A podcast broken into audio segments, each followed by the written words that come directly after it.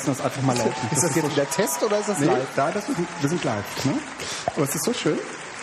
Jetzt haben wir uns das aber eben so schön ausgedacht, wie wir da den Einstieg machen können. Ja. Das ist jetzt echt schon. Aber gut, äh, Applaus ist Applaus. Ich grüße dich, lieber Felix. Schön, dass du dabei bist. Äh, hier meldet sich Bildung, Zukunft, Technik am anderen Ende der Leitung. Wir haben es endlich mal wieder geschafft, uns äh, zu treffen. Der Felix ist ja ständig unterwegs und Guido, ich freue mich hier zu sein. Du siehst wunderbar aus und äh, es ist schön heute in Hattingen zu sein. Richtig, vor uns Zentrum von Deutschland. Hallo. Hier schlägt das Herz. Und vor uns liegen zwei Stückchen Kuchen, die werden wir uns äh, schmatzend einverleiben, während ihr uns, äh, geneigte liebe Zuhörer, beim Podcasten folgt. äh, wir haben auch heute wieder ganz viele bunte Themen zusammen. Äh, ein kleiner Ausschnitt vielleicht. Wir wollen heute reden über eine App, die Didakta, über das EduCamp und das Sponsoring, über Podcast-Empfehlungen, über das papierfreie äh, Büro, papierfreie Büro, äh, die Medienausstattung an Schulen und die Masterarbeit mit dem Smartphone. Und wenn wir dann dazu noch kommen, auch noch ein paar Buchempfehlungen, beziehungsweise wir hören sowieso auf, wenn wir keine Lust mehr haben, beziehungsweise wenn wir das Gefühl haben, dass ihr sowieso schon eingeschlafen seid. Also äh, legen wir los mit der Didakta. Ach, Guido, du warst Das passiert äh, äh, leider zu häufig. Felix, du bist raus. äh, Guido, erzähl doch mal was. Ich ja. mach einfach noch mal ein bisschen. Äh, ja. ich, Cut. Ich war auf der Didakta. Guido, du warst auf der Didakta und ich habe gehört, es soll total toll gewesen sein. Erzähl uns doch mal ein bisschen. Wir hatten gerade ein kleines Vorgespräch und äh, Felix versucht jetzt gerade schon die Mauer hochzubauen. Also wir waren, also ich war auf der Didakta mit mir ähm, ein paar Leute, die ich kannte, unter anderem äh, Melanie äh, Unbekannt. Unbekannt und äh, Frau Lörmann. Hm? Wir, wir drei auf jeden Fall waren schon mal da. Der Herr Precht war auch da. Wartenberg war da. Äh, war, es waren einige da. Ja, es waren, waren einige da. Also, ne? ja, also einige. so. Und äh, ich bin auch, ich war zum ersten Mal auf der Didakta. Ich war vor. Ralf war auch da. Nee, Ralf war nicht da, sondern Cholin, Alex äh, Cholin war da. Alex, aber äh, Stefan war da. Oder bin ich da nur gegrüßt worden? Irgendwie, ich dachte, dass die ihn gesehen hätten. Also ich war jetzt an dem äh, Mittwoch nur mit ähm, dem Alexander da. Gut. Äh, Lutz war aber auch da. Also es waren, es waren einige da. Es waren, also es war, wir, wir haben alle, die Namen hatten, waren da. Hallo. Mindestens haben, einmal. Und wahrscheinlich haben wir ganz viele auch vergessen. Äh, Spang und, äh, Spang und Joran haben ja sogar äh, perforiert, äh, perf Performance gezeigt, sozusagen. Da, ja, ah, hier, äh, Martin Lindner übrigens auch. Lindner war auch auf der ja, Bühne? hallo. Ne? Auf Podium sogar. Nein. Zu Datenschutz in der Schule.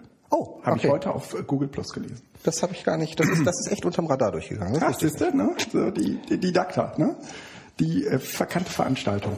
Äh, nicht so ganz. Also ich bin natürlich mit großen Vorbehalten zur Didakta gegangen. Vor allen Dingen, ähm, sagen wir mal, mit all dem, was einen da so begleitet von, äh, die sind sowieso äh, noch weit hinter dem, was man selbst so denkt, bis hin zu, naja, wenn sie über digitale Medien nachdenken, dann wahrscheinlich eher um Geld herauszumachen. Und deine Vorurteile waren natürlich alle falsch. Nee, nee, nein, äh, nein. nein. Nein, ich würde, ich würde mal so sagen, ähm, die Didakta ist im Prinzip eine Messe. Das Adapter zwischen den Schulen, wo sie heute stehen, und sowas wie Educampern. Ähm, weil, also so eine Didakta, also jetzt muss man sich mal vorstellen, da kommen ja vor allen Dingen Aussteller hin, die von dem, was sie da ausstellen, leben wollen. Mhm. Und ähm, im Gegensatz zu den Educampern, wo ich jetzt mal unterstellen würde, dass viele sich, sagen wir mal, auch innerhalb ihrer pädagogischen Wirklichkeit die Freiräume einräumen und vielleicht auch die, ähm, die nötigen Kompetenzen, äh, digitalen Kompetenzen oder technischen Kompetenzen mitbringen, um bestimmte Dinge auch einfach in der Schule oder überhaupt in Bildungseinrichtungen anstoßen zu können, ist es, naja, an der, bei der Didakta halt so, dass die anschlussfähig sein muss an das, was es was das Bildungssystem heute hergibt. Denn ansonsten können die ihre Produkte ja nicht verkaufen. Und ich hatte schon den Eindruck, dass äh, die, sagen wir mal so, vorsichtige Schrittchen wagen ähm, Richtung ähm, Leitmedienwechsel, äh, aber natürlich, sagen wir mal, immer so, dass es am Rande der Unperfektion ist. Also es ist so, so, wir hätten früher gesagt, gewollt und nicht gekonnt. Ja, also ähm, und trotzdem würde ich sagen, sie, äh, sie geben sich sehr, sehr viel Mühe. Und ich glaube, wir unterschätzen einfach diesen Bildungsmarkt, wenn wir davon ausgehen, dass man, dass die eh auf dem Holzweg sind. Weil ich glaube, dass äh, tatsächlich äh, die Aussteller, die, die zu diesen Bildungsmessen kommen, diejenigen sind, die die Bildung voranbringen werden. Also äh, viel eher noch, als das äh, so ein paar vereinzelte äh, ähm, Einzelkämpfer in Lehrerkollegien oder sonstigen Bildungseinrichtungen tun könnten. Und man kann irgendwie sagen, was man will. Äh, Smartboards äh, sind, sagen wir mal, in Schulen, ähm, wir würden sagen, das ist die pädagogische Katastrophe. Ähm, in, in Schulen ist das, glaube ich, ein Beweis dafür, wenn man äh, wenn, wenn eine Schule sowas hat, dass sie auf diesen digitalen Zug aufgesprungen ist. Ja? Also ne, das ist so dieses Aushängeschild. Und das wage ich zu bezweifeln. Also natürlich sind sie auf den digitalen Zug aufgesprungen. Aber eben, also ich glaube, dass die Didakta etwas tut und etwas möchte und auch so wie du das jetzt beschreibst. Also ich möchte die Messe nicht schlecht machen. Hm? Das ist absolut okay. Ähm, doch, mach sie doch mal schlecht. Nein. Ach komm, rante doch mal. Weil das eigentlich. Nein, das, das, das ich, man ich, muss ich, doch mal was dagegen halten. Nein, es, es, sind ja auch, es sind ja auch äh, eben genau Leute da, äh, die die richtige Message auch schon rüberbringen. Das ist überhaupt keine Frage. Aber ich glaube, dass die Didakte, auch so wie du sie gerade beschrieben hast, eben genau etwas versucht zu machen, wo, es, wo, der, wo die Sollbruchstelle ist zu dem, was wir eigentlich als neues Lernen, als neue Schule haben wollen. Nämlich, wir die, die, die Edu-Camper, du nimmst das immer so als, so als Begriff, ist immer die Frage, wer das ist, aber ich sag mal so die, die bisher da so ein bisschen vorangegangen sind und was gemacht haben. Ja. Die haben das alles gemacht, weil sie sich selbst beigebracht haben. Die mhm. haben es also getan, die haben eine Einstellung entwickelt. Mhm. Und vielleicht ist gerade genau das die neue Form und genau das die neue Kultur, um was es geht, nämlich dass man eine Einstellung dazu entwickelt. Also nicht nur eine Anleitung kriegt und es nutzt, mhm. sondern dass man es wirklich Lebt. erlebt. Ja. So. Und wenn die Messe eben versucht, dieses was wir im Moment als äh, so arbeiten wir, so machen wir unsere Sachen, so führen wir unsere Kommunikation aus, so leben wir, mhm. adaptiert, das in marktkonforme äh, Produkte bringt und es den anderen dann beibringt, mhm. dann äh, ist für mich genau das Problem, wenn die anderen das jetzt kaufen und machen das so, mhm. dann machen die genau das Alte, zwar mit digitaler Technik, aber eben nicht neu. Das heißt, das, was eigentlich als neues Potenzial in der digitalen Kultur steckt, in der, in der Art und Weise der Vernetzung, in der Wissensbeschaffung und so weiter, das ist da weg. Smartboard ist halt so das typische Beispiel. Schulen werden ausgestattet, alles läuft im Moment darauf, dass man möglicherweise in Zukunft auch Smartboards und alles, also Smartboard ist ja wieder jetzt nur der Begriff wie Tempo für Taschentücher, ne? Mhm. also für diese ganzen digitalen interaktiven Tafeln. Ich glaube, das ist, das ist ein Holzweg ich brauche einen Beamer in der Klasse. Da kommen wir ja eventuell gleich nochmal zu. Ja. Ne? Und, aber von daher glaube ich, dass die Didakta im Moment dieses Jahr unter einem ganz, ganz starken Digitalisierungsperspektive stand, stärker ja, noch ja. als bisher. Hatten eine, das eigene, ist noch außen. eine eigene Halle, hatten die wahrscheinlich immer schon. Ja. ja, aber das ist dieses Mal groß nach draußen gewesen. Also die Digitalisierung ähm, auch durch was, was, was? Ach so. Egal. Ich bekam gerade. Das, nein, das, das, das kommentieren wir nicht live.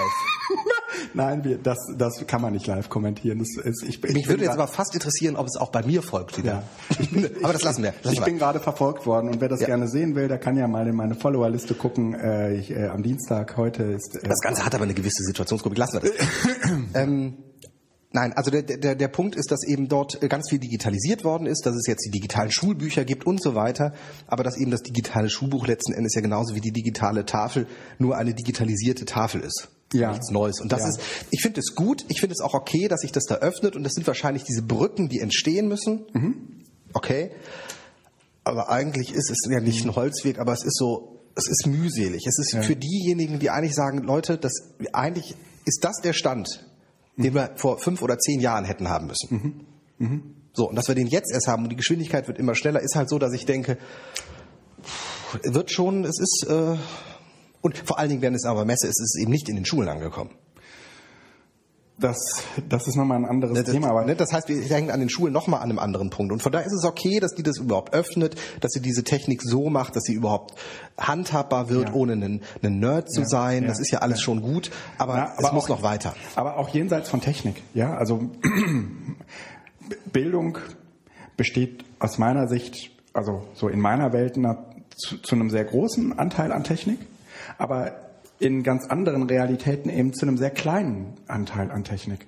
Und Die äh, verschwindet. Die verschwindet zunehmend, weil sie Teil des nee, nee, äh, wo, wo, wo sagen wir mal Dinge, die mit Strom betrieben werden, überhaupt gar keine Rolle spielen im Bildungsprozess. Das, das meine ich. Ja? Ähm, die, so Leute gibt es tatsächlich. Ja? Und ich bin relativ fest davon überzeugt, dass diese Messe für diese Leute ähm, eine, äh, äh, eine interessante, die, die jetzt auch? Ja? Nein, nein, wir sagen nichts. Äh, Das ist, das ist, das ist ein Komik. Das ist Komik. Ja, ja, Das hat ja, was. ja. Okay, machen wir erstmal weiter. Das ist die Message. Ähm, also, dass die, dass die Leute, die so gar nichts mit, mit Technik am Hut haben, auch gar nicht, weil sie verschwindet und in solche Geräte wie Tablets ähm, äh, verschwindet, das meine ich gar nicht, sondern die Leute, die ganz, ganz, ganz, ganz weit davon weg sind. Und glaube mir, davon gibt es total viele. Das ja? brauchst du nicht sagen, ja, ja. ähm, dass, dass da auf der Messe halt einfach auch richtig tolle Sachen zu sehen sind. Ja. Also das, ähm, also wenn man jetzt da auf diese Messe geht mit diesem Blick, oh, lass mal gucken, was die so, so, so, also wie die Technik in Bildungsprozesse integrieren, dann sage ich auch, tja, da schüttel, schüttel ich mit den, mit den, äh, äh, mit dem Kopf und denke mir, meine Güte, das, äh, das ist jenseits, äh, jenseits des Möglichen. Ja? Aber die, die, in dem Augenblick, wo, wo Technik keine Rolle spielt, da machen die wirklich tolle Sachen. Klar, es ist eine, es ist eine Ideenbörse auch und das, da, da siehst, sieht man sicherlich Exzellenz im Sinne von Exzellenz, die äh, marktwirtschaftlich auch äh, sich rentiert. Das heißt, das ist natürlich ein Wettbewerb und ein Schaulaufen ein positives. Das ist äh, gar keine Frage.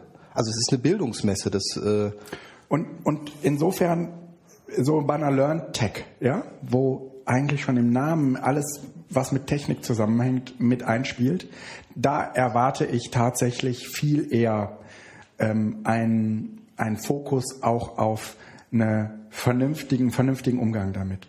Aber dass sowas wie auf einer Didakta, ja, da würde ich mal sagen, Leute, es sind interessante Brückentechnologien, aber mal abgesehen, mal abgesehen davon, ja, ich habe irgendwie so Stellsysteme gesehen, ähm, wo wo man Klassenräume mit mit äh, oder überhaupt ähm, Bild, Seminarräume mit abteilen kann und zwar äh, wo die wo die man zusammenbaut, ja, also ne, so just in time äh, ähm, hast du irgendwie ein Projekt und dann baust du dir das halt irgendwie zusammen und äh, sowas fand ich halt echt toll, ja. super. Jetzt ist nur das Problem, du ähm, das in Klassenräumen machen, wo 27, 30 Leute drin sind. Ja, das ist vielleicht irgendwie nichts für Schulen, ja. Das ist nämlich dann immer das Problem, diese Ideen, die da auch, wenn wir die umsetzen könnten, die dann teilweise gezeigt werden, ist ja überhaupt, das ist, ne? aber, Aber- die Realität ist eben dann teilweise so, dass unter dem Spardruck äh, da Klassen vollgestopft werden, wo es dann einfach Aber- diese Individualisierung räumlich gesehen. Ja, aber hier bei uns in den Seminaren geht, würde das super Ja, funktionieren. natürlich, ne? klar. Erwachsenenbildung ist da sicherlich äh, noch in manchen Situationen äh, Ja. besser gestellt.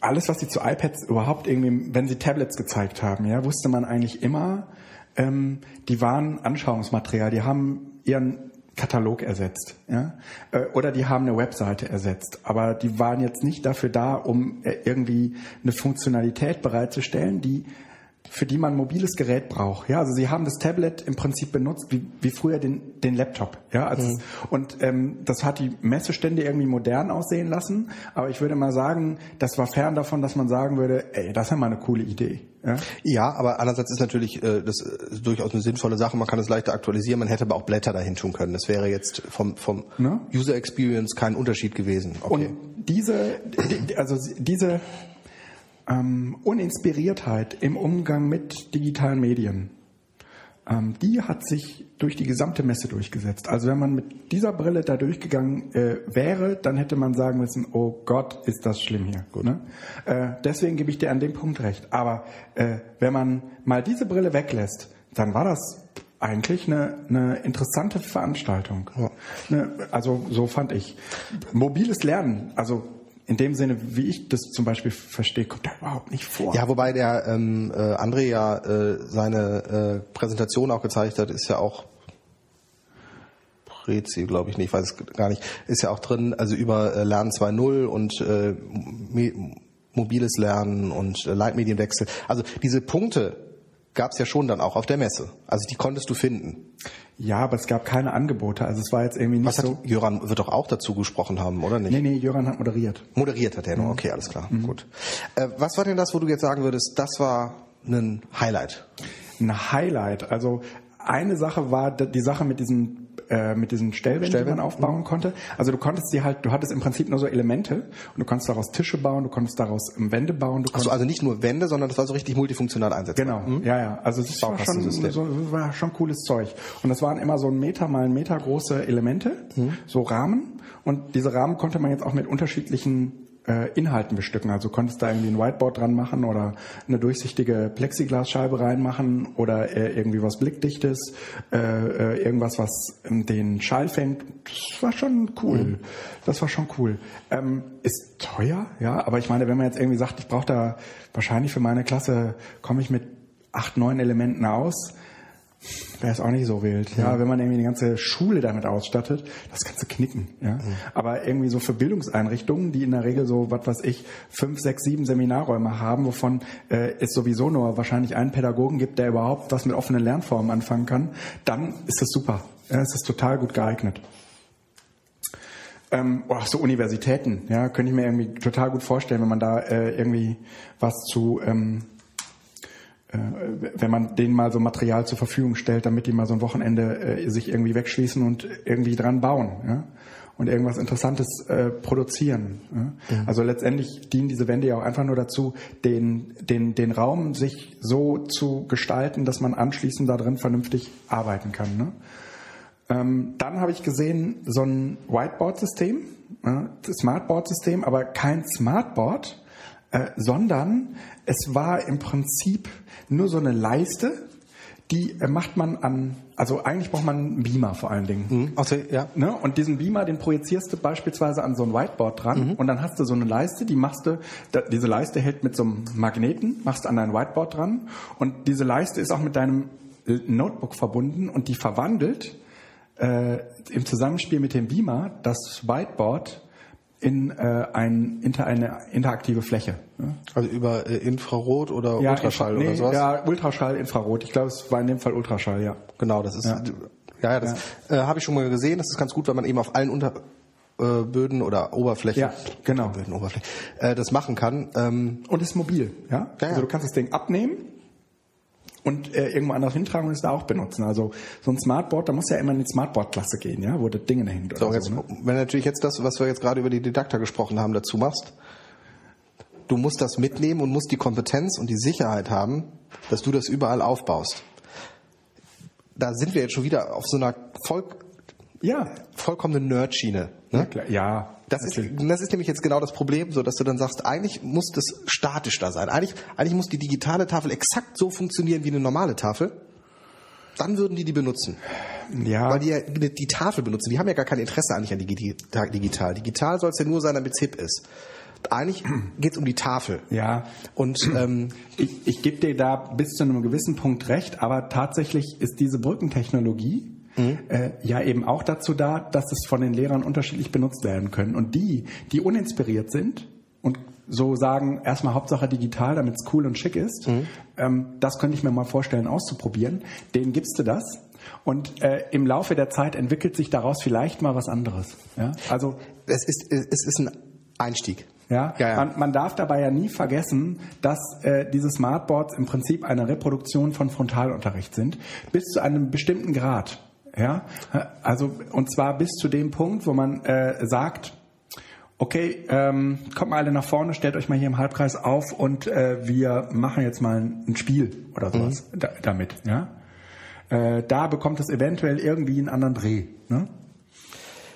Es ist aber eine klassische äh, äh, Leistung, die man immer erbringt, wenn man ein neues Medium hat, dass man erstmal das alte reproduziert, um dann zu gucken, Ja. was denn noch weiter möglich ist. Sicherlich, keine Frage. Und das ist ja auch positiv. Ja, und ich bin äh, relativ sicher, ähm, dass so eine Technologie erstmal total niederschwellig ist, also es kostet eben nicht 10.000 Euro, sondern ja. 700 Euro. Ja. ja. Und du hast es erstmal da und du kannst sagen, ich kann das in meinem Klassenraum machen. Ja, ich, ich muss dafür nicht irgendwo hin, wo, ne, sondern ich mache das bei mir und ich kann das auch erstmal so im Stillen, ich kann mir das theoretisch auch erstmal mit nach Hause nehmen und es da ausprobieren. Ja? Versuch das mal mit dem Smartboard. Ja, ja das ist keine, nein, das ist, äh, also die Smartboards sind, ja, sollen wir da äh, thematisch rüberwechseln? Ja, können wir machen. Medienausstattung, Smartboards oder Apple TV, weil das ist, ja, das ja. würde ich dann vorziehen, weil das, das passt jetzt. Weil ja.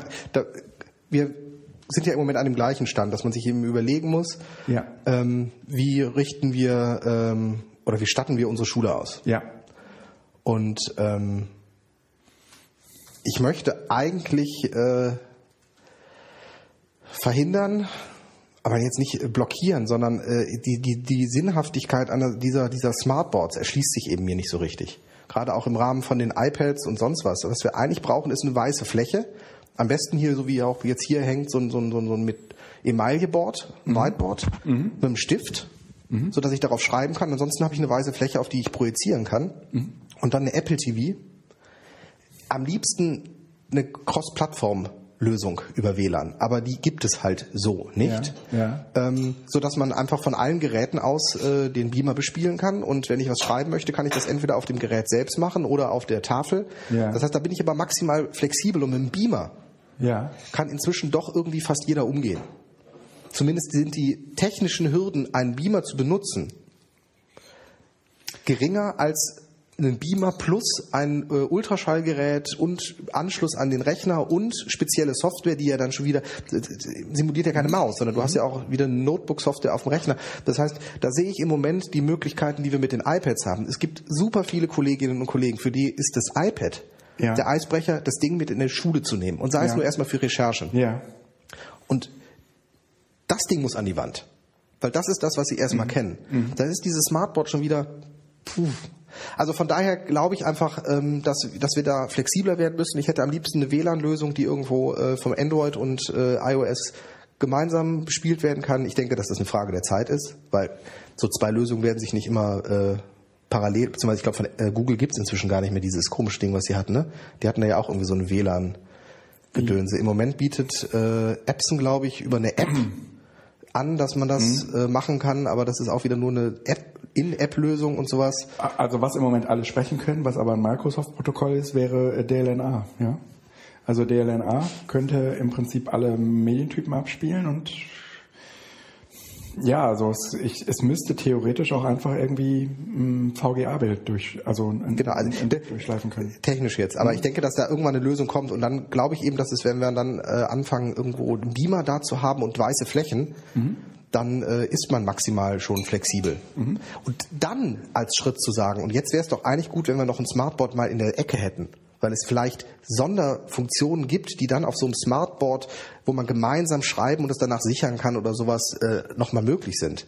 Das mag sein, aber das meiste, was an der Tafel gemacht wird, ist, dass einer schreibt oder Notizen macht oder über den Beamer etwas präsentiert wird.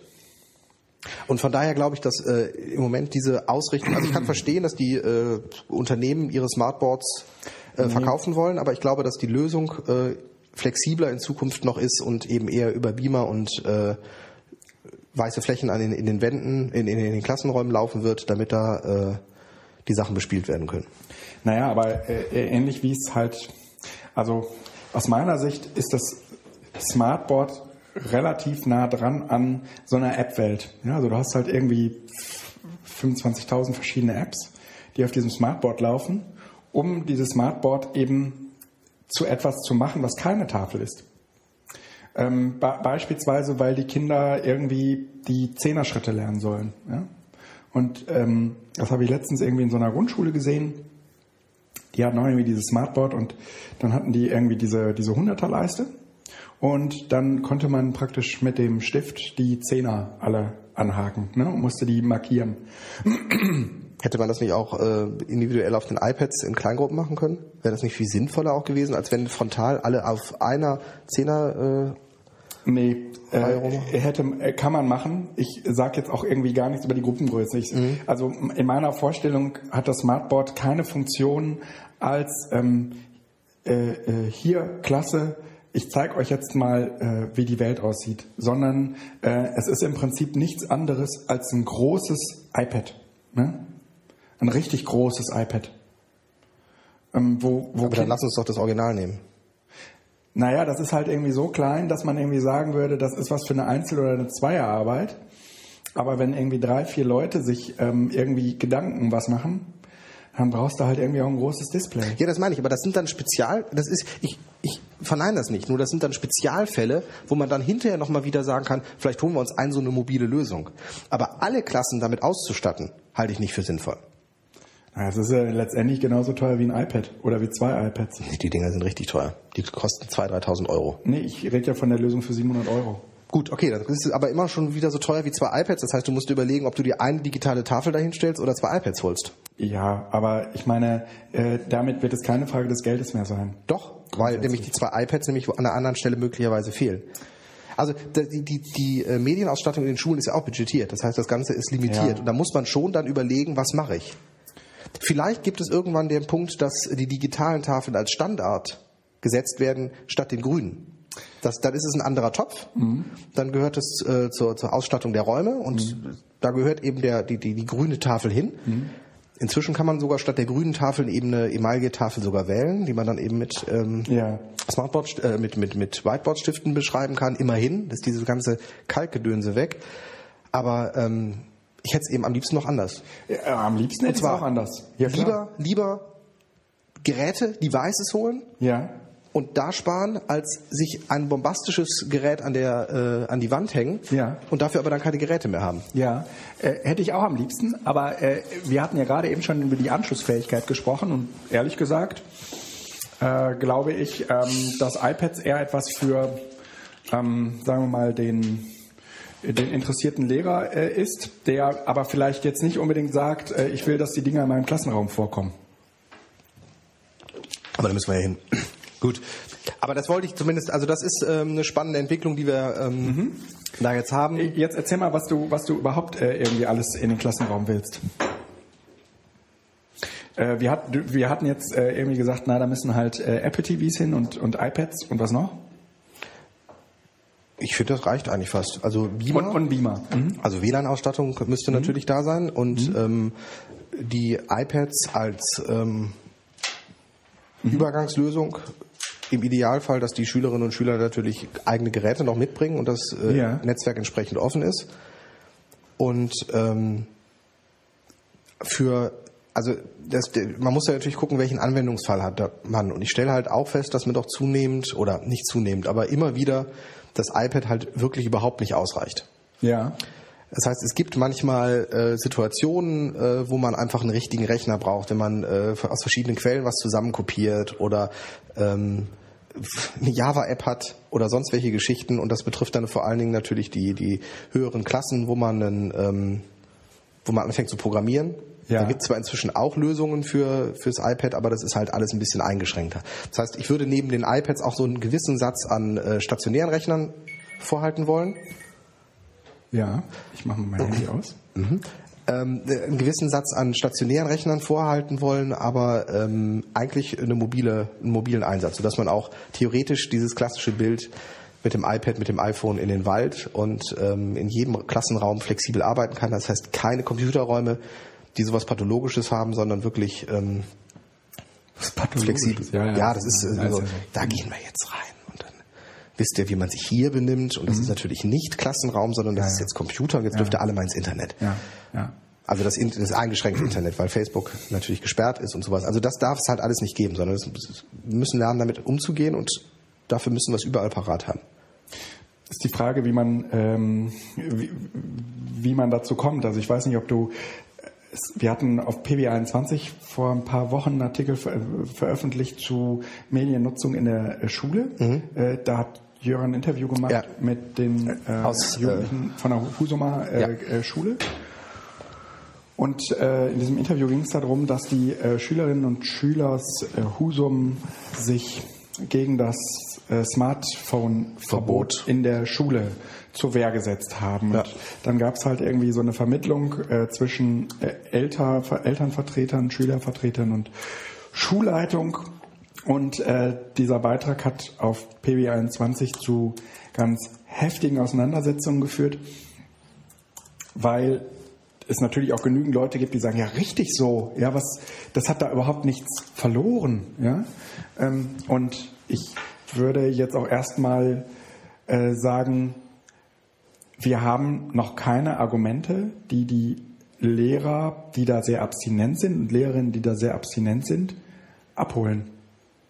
Also, äh, die hören ja eh nicht zu. Also, äh, willst du mich provozieren oder was? Hey, was denn? nee, äh, das, da braucht man auch keine Argumente.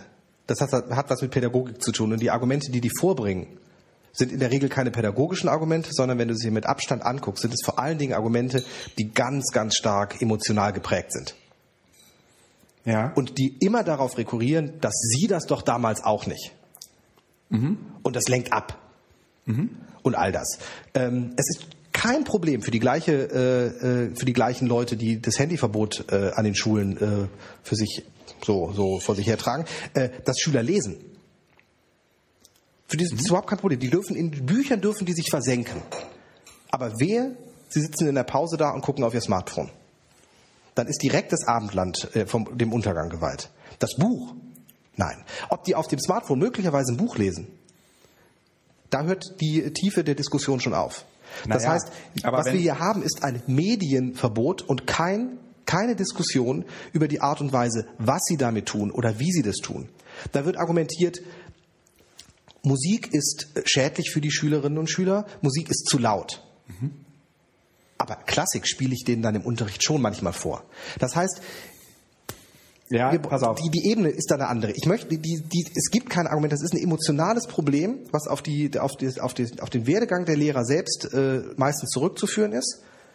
Und in der Regel handelt, handelt es sich um Kolleginnen und Kollegen, die äh, schon viel Erfahrung in Schule auch haben. Ja. Die einfach merken, dass gewisse Selbstverständlichkeiten. Ja. Dass gewisse Selbstverständlichkeiten, die bisher immer gegolten haben, plötzlich nicht mehr gelten und in Frage gestellt werden. Und das hängt mit den Smartphones zusammen. Und bevor man sich damit auseinandersetzt, fragt man, wer ist denn dann dafür verantwortlich? Und solange das nicht geklärt ist, sind wir hier draußen. Das mhm. kann ich verstehen als Institution, dass man so agiert. Mhm. Aber pädagogisch sind das keine Argumente, sondern das sind Argumente, die auf anderen Ebenen spielen, um das Pädagogische unangetastet zu lassen. Okay. Ähm, eines, der, äh, eines der Argumente auf PB21 äh, war, dass das die Schüler ablenkt wenn die das im Unterricht benutzen. Und was, ist, was ist das für ein Argument? Ja, jetzt warte mal, jetzt warte mal.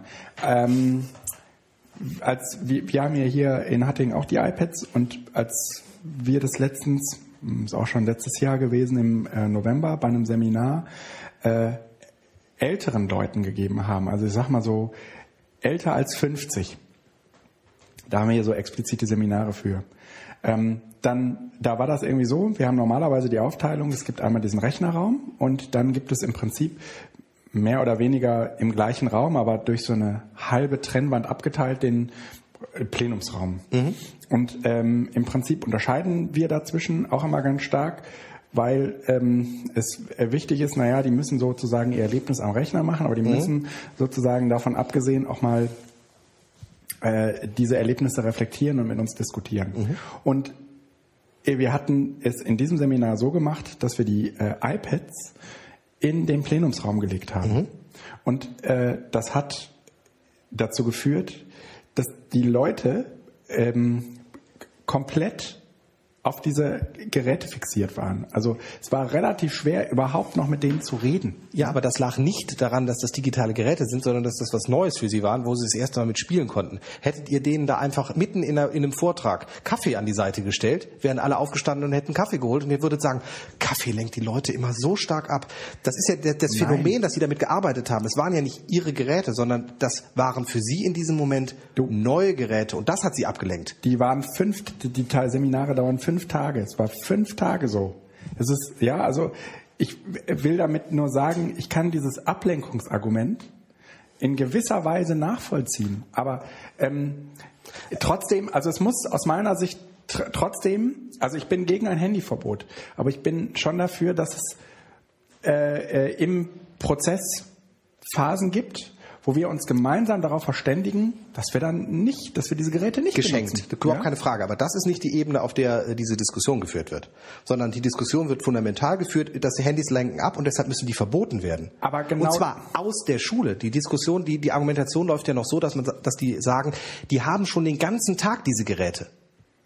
Die müssen doch endlich mal zur Ruhe kommen und deshalb verbieten wir sie in der Schule, damit sie Ja. da die Ruhe haben. Das heißt, das geht da nicht auf einen gemeinsamen Konsens, sondern im Sinne von, jetzt ist mal gut, wenn wir sie auf, auf Seite legen. Ja, so ja. wie wir ja beim Podcast auch von Anfang an immer unsere Handys ausmachen. Immer. ne? Sondern äh, das ist wirklich so eine Geschichte, wir müssen die davor schützen. Und das ist, äh, Ich glaube, dass es eine Hilfe wäre, wenn man auf diese Ablenkungsdiskussion zumindest mal eingehen würde. Ja? Weil, weil die, weil der, die, der die Schüler, ja der aus dem, ja, aber der, das ist ein Indikator für Desinteresse. Soweit können, würde ich dem noch folgen. Aber ich kann doch den De Indikator für Desinteresse nicht dafür verantwortlich machen, dass die Schüler Desinteresse haben. Was haben die bisher getan, wenn sie nicht interessiert hat, was gelaufen ist? Aus dem Fenster geguckt, Käse, äh, Kästchen gemalt oder lächeln und freundlich nicken. Jetzt nehmen sie sich das Gerät und in dem Moment sehe ich, dass sie sich mit was anderem beschäftigen. Aber hey, wir haben uns doch auch alle mit was anderem beschäftigt. Das heißt, wir müssen überlegen, woran liegt es, dass ein Schüler von morgens 8 bis nachmittags um 14 Uhr nicht die ganze Zeit 100% aufmerksam sein kann. Und dann stellt man fest, hä, das kann gar kein Mensch. Das heißt, das Gerät lenkt nicht ab, sondern unser pädagogisches Sch- Setting, unsere Art und Weise, wie wir diese ganzen Lernprozesse gestalten, Ja. krankt an einer gewissen Stelle. Dafür kann ich aber das Handy nicht verantwortlich machen und vor allen Dingen löse ich das Grundproblem nicht, indem ich das Handy verbiete, sondern ich sorge nur dafür, dass ich das Problem nicht sehe. Ja, ja, ja, ja, ja. Ich gebe dir, ich gebe dir recht, bis, sagen wir mal, so zu dem Punkt, ähm, dass ich glaube, dass es eben nicht, also auch bei dieser Aufmerksamkeitsdiskussion eben nicht nur darum geht, dass sie, äh, dass sozusagen das ein, ein Moment ist, wo überhaupt Pädagogen sich selbst fragen müssten, was hat das eigentlich mit mir zu tun? Was sagt das über meine Arbeit aus? Ja? Und sie nehmen das ja in dem Sinne persönlich, dass sie sagen, naja, offensichtlich bin ich nicht interessant genug. Dabei geht es ja gar nicht um sie, sondern es geht um die Inhalte. Ne? Ja, ja, es, äh, genau. Es hat, es, es, Und, und ich, Ja. und ich, und ich glaube, und ich glaube, dass wir diese Aufmerksamkeitsdiskussion, ähm, dass, dass wir die führen könnten, genau mit den Leuten, die also natürlich gibt es die, die sagen, das ist alles Teufelszeug. Ja, mit denen brauchst du nicht reden. Das ist dieses emotionale Ding. Äh, das hat auch, ähm, wie Kruse sagt, was mit Werten zu tun. Und komm, da lässt sich trefflich drüber streiten, aber äh, letztendlich wird man da äh, nie auf einen Konsens äh, kommen. Ja, weil das auch eine Frage der eigenen also Sozialisation ernst nehmen muss man das. Das ist keine Frage, ne? weil das sind Argumente. Nur Ja, wir aber- lösen die nicht durch aber, aber, die, aber die Leute, ja, die, die sagen, ich würde ja gerne, aber, aber, ja, so. Da müsste man, da müsste man, glaube ich, irgendwie eine bessere Antwort drauf haben, als äh, zu sagen, ähm, naja gut, dann ist das halt uninteressant, was du denen erzählst. Ja? Ähm, wenn es interessant genug wäre, dann würden sie auch nicht auf ihre Handys starren. Das glaube ich nicht. Du, du, du Ja? gehst jetzt mit einer aufgeklärten äh, Lö äh, äh, Perspektive dran und plädierst wahrscheinlich für eine Lösung. Und das ist auch sinnvoll, dass man sagt, setzt euch doch zusammen, macht das nicht erst in Husum, wenn es danach zu spät ist, sondern setzt euch vorher zusammen und vereinbart gemeinsam Eltern, Lehrer, Schüler ein Konzept, Ja. wie man wer wie digitale Geräte im Schulalltag nutzen kann. Das würde, glaube ich, allen äh, wahnsinnig helfen. Also so eine Art, wir, also wir haben das irgendwann mal äh, bei PB21 digitale Hausordnung genannt. Ich glaube, da gibt es auch äh, mindestens einen Webtalk zu. Ähm, also sich darüber zu verständigen. Ähm, also wir, wir haben ja überhaupt keine Idee davon. Ja, ist das jetzt unhöflich, wenn ich das Gerät aus der Tasche ziehe oder nicht? Aber was ja? du da hast, da, du hast recht und ich würde das voll unterstützen. Und wir versuchen Ähnliches ja bei uns dann auch, also nicht aber, sondern wir versuchen Ähnliches bei uns äh, zu machen. Du hast aber ein Problem.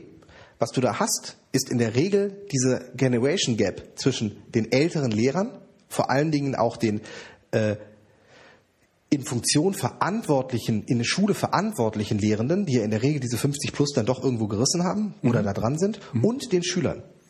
Und wenn du dann noch die Eltern dazwischen hast, ist das im Grunde genommen ein Hauen und Stechen, sage ich mal, ein Kampf um die Position der Eltern. Weil die Lehrer und die Schüler kriegst du auf dieser Ebene ganz, ganz schwer zusammen. Ich merke es ja schon, welche, welche Ressentiments es äh, ich ernte, dass Ja. ich sage, ich lese Bücher nicht auf Papier, Ja. sondern im Kindle. Ja. Das ist für viele schon ein Schritt zu weit. Das geht nicht. Das, das ist kein echtes Lesen. Und wenn diese Leute sich dann darüber äh, abstimmen sollen, dass Schülerinnen und Schüler im, Unter, äh, im, im Schulalltag durchaus auch mal, ähm, was machst du? Ich fotografiere diesen iPad-Ständer ab. Okay. Sehr Ähm, weiter. ähm, Schülerinnen und Schüleralltag durchaus auch mal ihre digitalen Geräte nutzen können, Mhm. um ein Buch zu lesen vielleicht sogar. Wobei das ist natürlich immer eine Frage, ob die das wirklich dann tun. Mhm. Aber das, du kriegst die an diesem Punkt nicht zusammen. Das heißt, die digitale Hausordnung setzt auf beiden Seiten und vor allen Dingen auf der Seite der Erwachsenen eine so große Offenheit ja. voraus, Ja. die du eben ganz oft nicht Ja, hast, die ich auch verstehen kann, dass sie nicht habe, weil sie bedeutet einen wirklich arbeitsintensiven Prozess, Verständnis Dann dafür reden- zu bekommen, was da mit diesen digitalen Geräten alles gemacht werden Dann kann. reden wir mal nicht mal von den anderen, dann reden wir mal von uns. Wie machst du das bei dir in der Schule? Ähm, Also du, du de, de, deine Schüler machen doch, dürfen doch das Handy im Unterricht benutzen. ja, also es gibt erstens, diese Regel gibt es schon länger und das dürfen die. Und das fordere ich ein und es, die wissen das, dass es bei mir überhaupt kein Problem ist, die digitalen Geräte auf dem äh, Arbeitsplatz zu haben. Und das haben die viel. Aber, aber, was für ihr für, Recherche. aber was habt ihr für Vereinbarungen getroffen? Dafür brauche ich keine äh, Treffen, weil die, also wir haben uns nicht zusammengesetzt und haben eine Hausordnung gemacht, Ja. sondern es ist vollkommen klar, dass wir hier Unterricht machen und dass wir, wenn wir diese Geräte einsetzen, sie für Unterrichtszwecke einsetzen.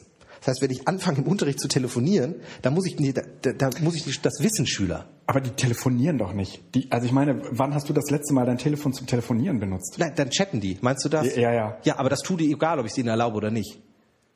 Ich habe noch sogar den Vorteil, dass wenn ich sage, sie dürfen es auf den Tisch legen, dass ich dann zumindest sehe, wenn sie chatten und sagen kann, können wir das nicht auf die Pause verlegen?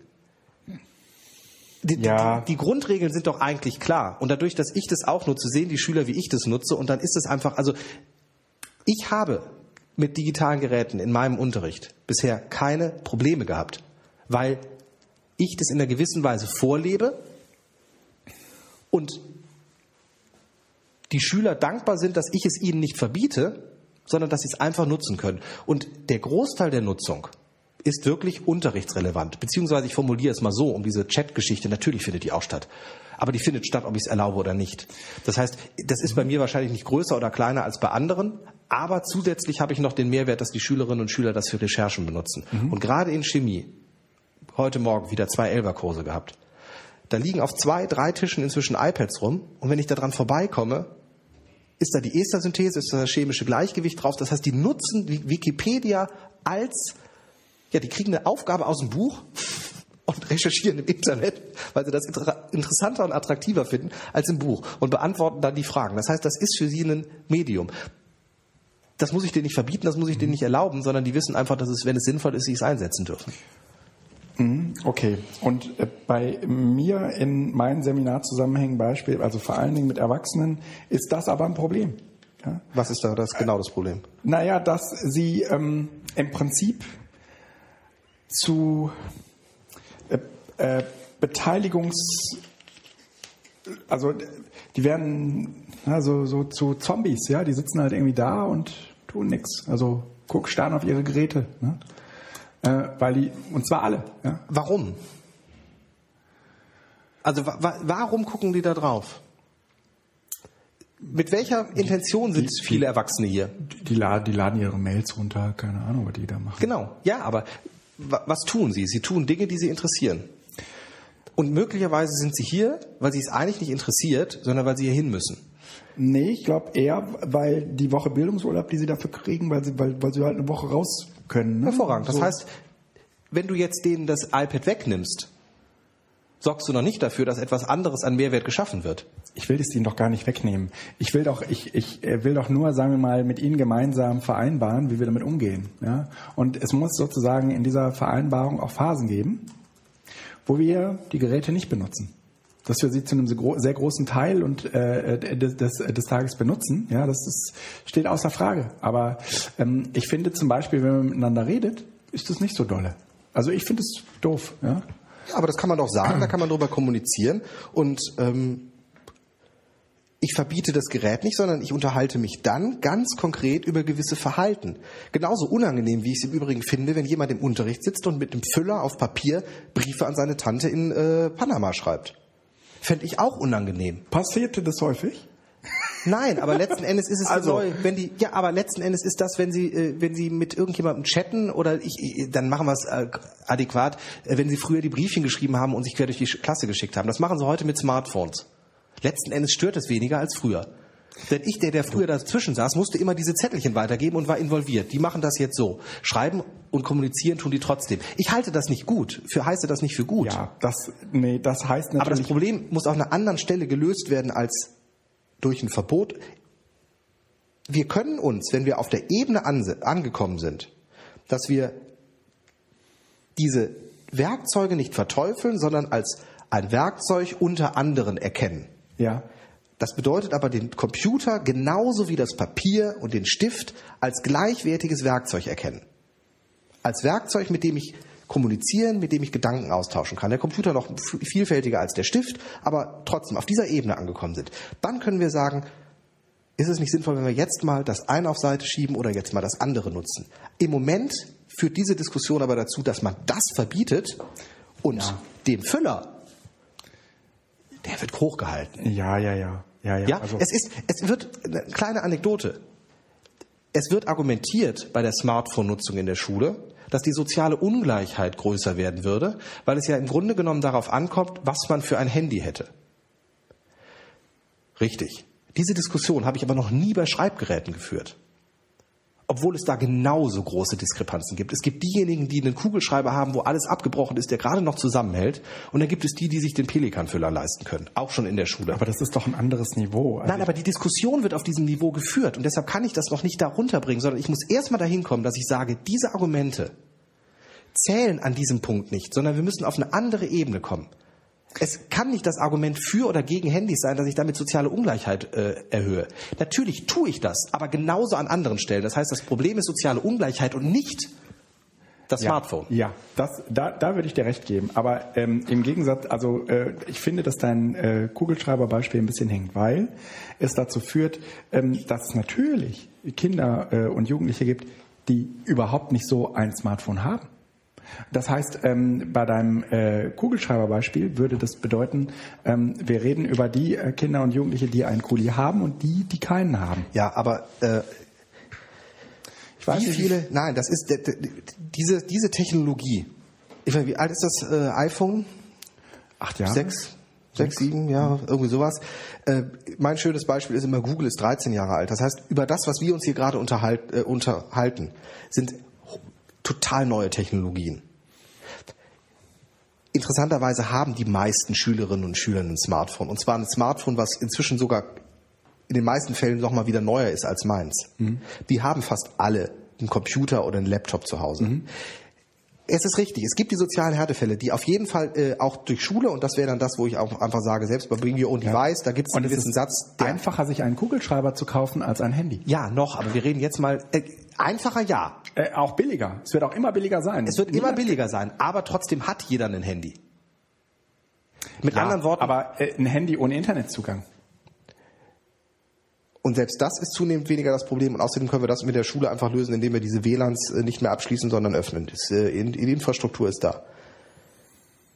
Ja, äh, also ähm, ich weiß auch, dass die, zu, zuge, äh, die, ähm, Zahl der Schülerinnen und Schüler, die so ein Smartphone haben, äh, zumindest laut Gym-Studie, äh, also exponentiell angestiegen sind. Ja? Äh, ich glaube aber, dass, sagen wir mal, der Markt äh, da nicht gern 100 Prozent geht. Nein, wir, natürlich, und, und wenn du das Ganze jetzt noch global siehst, äh, haben wir noch weitere Probleme. Ne? Das ist ja, in Deutschland ist es ja schon ein Luxusproblem, aber was machen wir mit der dritten Welt? Die hängen wir ja auch im Moment ab. Da ist One Und weißt du, Laptop das ist mit dem. Kugelschreiber was anderes. Ja, den, also da könnte zur Not die Schule noch sagen, pass auf, wenn du dir keinen leisten kannst, kaufen wir dir einen. Ja? Die, drei, die, die 80 Cent, die, äh, die, die, an denen soll es nicht scheitern. Aber das ist bei so einem Smartphone halt eine komplett andere Nummer. Ja, aber äh, Und das wir wird es auch noch in zehn Jahren sein. Ich, das, ja, aber äh, Also- der, der, die, du musst das jetzt vergleichen mit, ne, mit dem Wechsel. Also mein Vater oder unsere, unsere Gro Eltern, Großeltern, die hatten keinen Stift in der Schule. Die hatten in der Regel äh, eine Schiefertafel Ja. und einen Griffel. Die hatten noch nicht mal Papier und äh, Blätter, weil das nämlich damals zu teuer war. Das konnte man sich nicht leisten. Da war es nicht ökonomisch sinnvoll, Papier zu nehmen, zu beschreiben und wegzuschmeißen.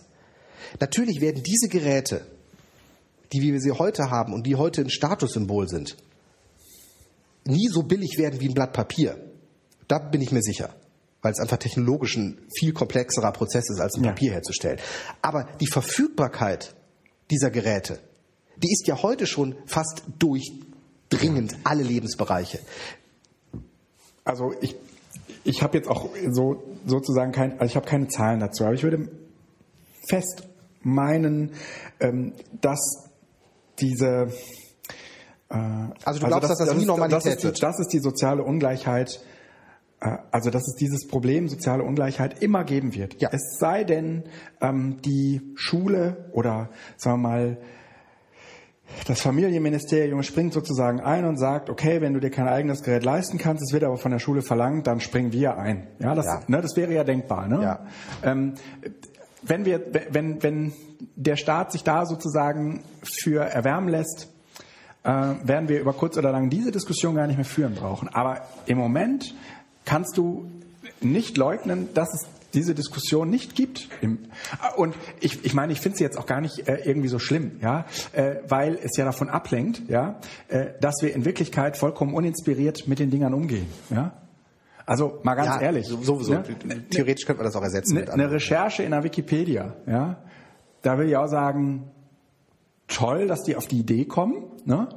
aber ich könnte mir vorstellen, wenn wir äh, Lehrern, Pädagogen zeigen könnten, was wir schon heute mit diesen Geräten an an Dingen tun könnten, ja, also auch im Schulunterricht jenseits von irgendeiner Recherche, ja, ähm, äh, dann dann würde man diese, diese ganzen Diskussionen, die wir die letzte halbe Stunde geführt haben, so gar nicht mehr führen brauchen, weil es, weil jeder sofort verstehen würde, okay, wir müssen irgendwie dafür sorgen, dass jeder so ein Gerät kriegt. Ja?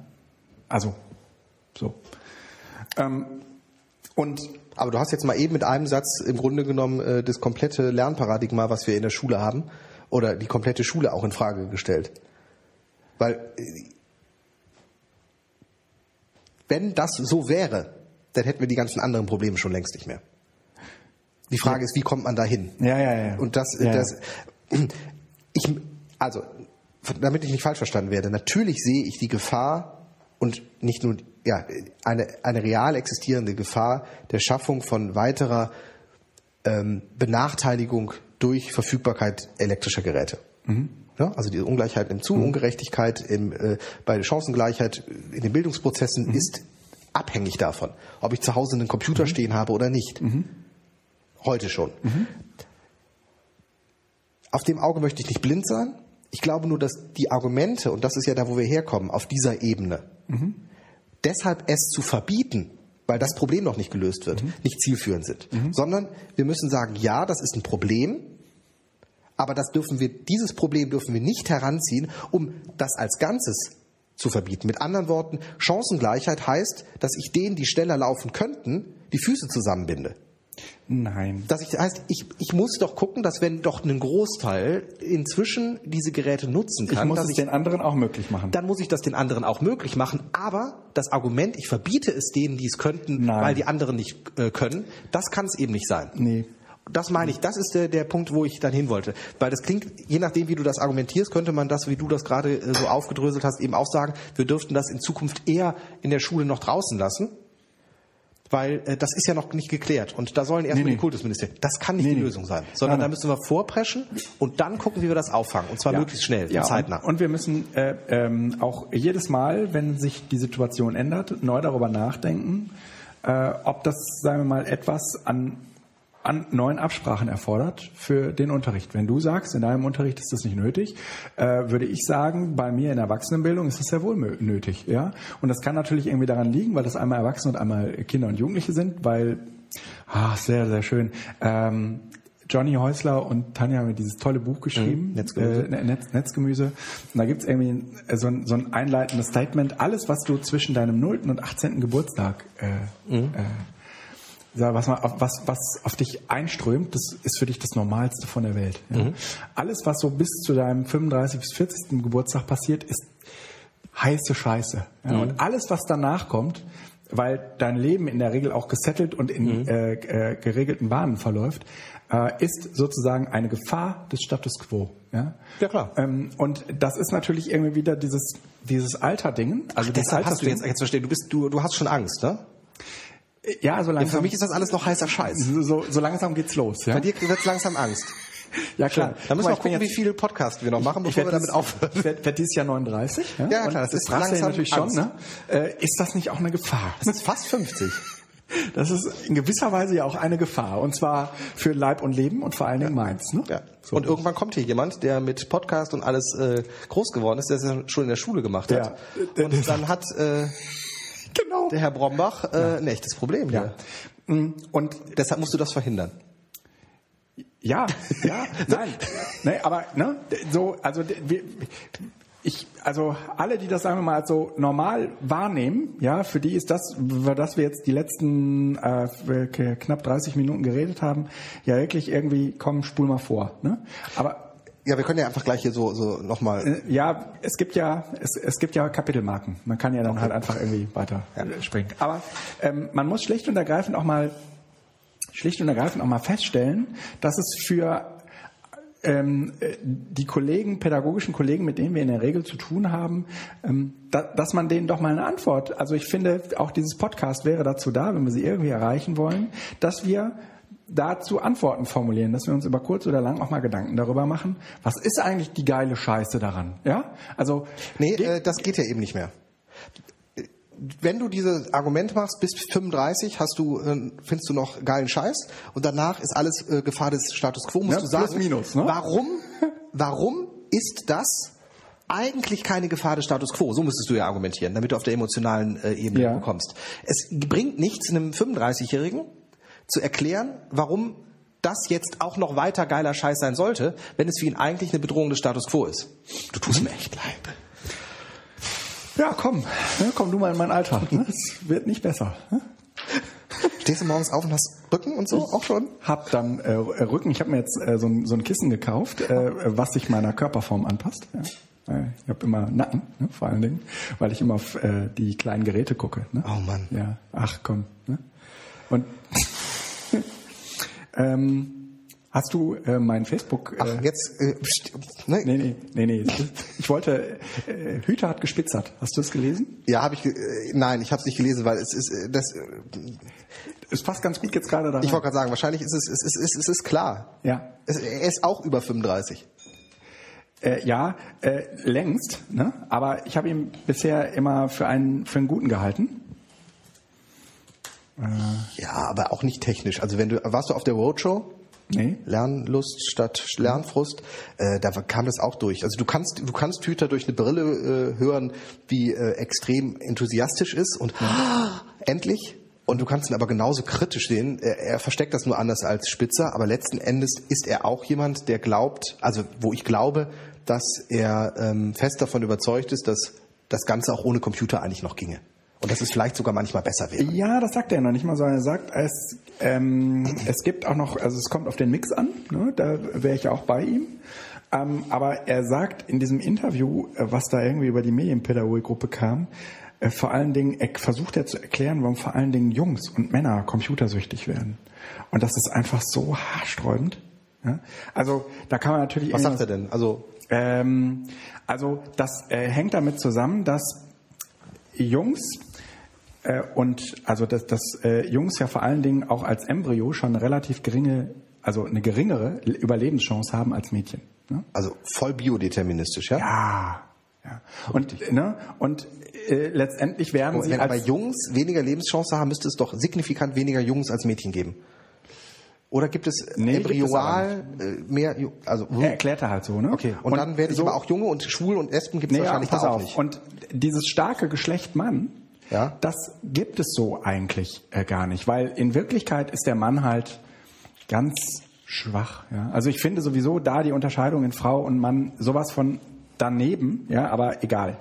Ähm, er sagt dann auf jeden Fall, diese Schwäche kompensieren äh, Männer, indem sie sich halt in diese virtuellen Welten flüchten. Äh, hä? Ja, es ist, ich, äh, wenn du, wenn du Also das heißt, die Männer flüchten in virtuelle Welten und die Mä- äh, Mädchen äh, lesen, ich bleibe jetzt in dem Klischee, Ja. äh, äh, oh, wie heißt diese äh, Wendy-Zeitung? Ja. Und das ist Realität. ja, Ah, okay. Nee, das, das muss man natürlich dann äh, so auf dem Schirm haben. Wenn du, wenn du das Publikum äh, ein wenig am Reden hältst, äh, dann versuche ich das mal äh, ganz eben schnell äh, zu recherchieren. Ähm, ich habe es auf Google Plus mit genau diesem Auszug äh, gepostet und eigentlich eigentlich auch auf Facebook, ähm, weil es, ich, hat- es hat mich so fertig gemacht, ähm, äh, weil ich dachte, Mensch, bist du auch so? Ähm, Also du meinst, Ja, ob du auch ein, ein, ein, ein, ein schwacher Mann, der in die Virtualität flüchtet ist Ja. und deine Frau ist die starke, die zu Hause die Realität Die meistert. gängige Vorstellung, dass Frauen das schwache Geschlecht sind, stimmt physiologisch gesehen nicht. Männerföten sterben leichter ab. Babys, wenn sie jung sind, sind auch schwerer durch Krisen zu bringen als Mädchen. Jungen gehen also mit einem schwächeren Fundament ins Leben hinaus. Hirnforscher, Forscher, ja? Forscher, ja? Jetzt geht's weiter. Ja, Moment, äh, da gab es aber auch kritische Stimmung, gerade rund um seine ganze Geschichte äh, äh, Lernlust und Lernfrust und Schule im Aufbruch und seine ganzen Hirnforschungen, dass da jemand gesagt hat, was hat er denn eigentlich geforscht? Das hat irgendjemand auseinandergenommen. Das ist wenig. Okay, Also es ist zumindest, er nennt sich Hirnforscher. krass. Ja, das Jetzt muss man aber auch, ich habe jetzt die Daten nicht hier. Äh, Das führt dazu, dass sie stärker als Mädchen darauf angewiesen sind, Halt in äußeren Dingen zu suchen. Das manifestiert sich in einer stärkeren Außenorientierung oder auch Extrovertiertheit. Das macht sie anfälliger für Angebote von außen. Das Spektrum halb haltbietender Krücken, die die Jungs dann leichter und bereitwilliger ergreifen als die Mädchen, reichen von Drogen über, über Gewalt bis Computerspiele. Ne?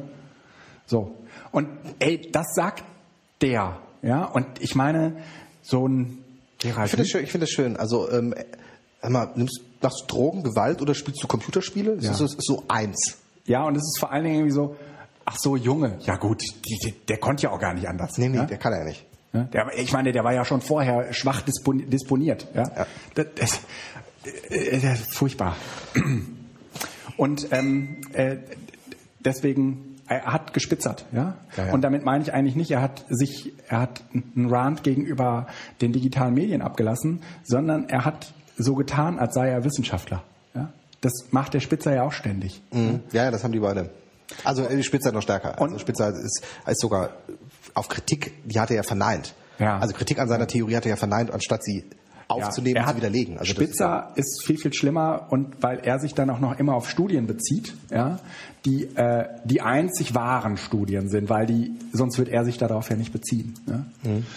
Ähm, naja. Jetzt, äh, äh, also das wollte ich irgendwie noch äh, zum Abschluss bringen, bevor wir äh, mit dem nächsten Themchen weitermachen. Ich fand da, da, dazu einfach noch ganz kurz ähm, in der letzten oder in der vorletzten Folge NSFW, der internationalen Unterhaltungsgala mit Tim Pritloff und äh, Holger Klein, ich meine, dass es zumindest da wäre, haben sie wunderbar, ähm, ich glaube, es ging doch, was war das? Da ging es um ähm, den Fall von ähm, Pirate Bay und der Anklage, die da in Schweden war. Hast du den Film gesehen? Nee, den Film habe ich noch nicht gesehen, den wollte ich mir angucken. Ganz Der geil. ist nämlich, der, da brechen die das schön auf, da kommen die drauf. Äh, ich, wenn es Absicht war, ist es hervorragend hergeleitet worden. Und zwar diese, diese Unterscheidung zwischen Realer und in real life und Virtualität. Ja, ja. Und äh, wo eben dann der ähm, Typ äh, sagt, Vorletzte ist Sendung. für mich das Gleiche. ja. Wir sagen AFK. Ja. Denke, Ja. Super. Lass uns Away dieses from Keyboard. Ich bin einfach, ich, bin- ich, ich bin gerade nicht am Netz, aber das ist für mich Realität. Und das finde ich eigentlich sehr, sehr schön. Und das bricht dann diese ganze Geschichte mit äh, Drogen, äh, Gewalt oder Computerspiele halt, halt einfach Ja. auf. Ja. Weil das sind unterschiedliche Dimensionen. Ja. Selbst Drogen würde ich mit Gewalt, also Gewalt ist eine, ist, ist, hat, hat eine Malus-Geschichte drin. Bei Drogen muss man das schon mal wieder gucken, in welchem Rahmen ich dann diese Drogen auch als Malus oder Bonus aber- sehe. Aber Letztendlich ist alles real life, ja? Das ist alles real life. Auch Computerspiele sind real life, ja? Das, ne, aber das ist einfach, es ist schön zu sagen, das gibt es nicht, diese Unterscheidung Real Life, äh, äh, Virtualität. Ja. Ich bin AFK, wenn ich nicht online bin. Ja. Aber das ist nicht offline oder virtuell oder Ja. nicht da, sondern Ja. es ist Genau. away vom Keyboard. Ähm, müssen wir mal gucken. Wir, der hat auch hier dieses Podlove-Plugin. Das heißt, eigentlich müssen wir doch dahin verlinken können, oder nicht? Das können wir. Ja, das, wir können genau. Dann unterhalte du doch mal weiter und dann suche ich mal eben. Ja, Oder? ja, äh, das mache ich. Also ich kann vielleicht noch mal ein bisschen was zu diesem Film erzählen. Also dieser Hast du Film, den gesehen? Ja, ich habe den schon gesehen.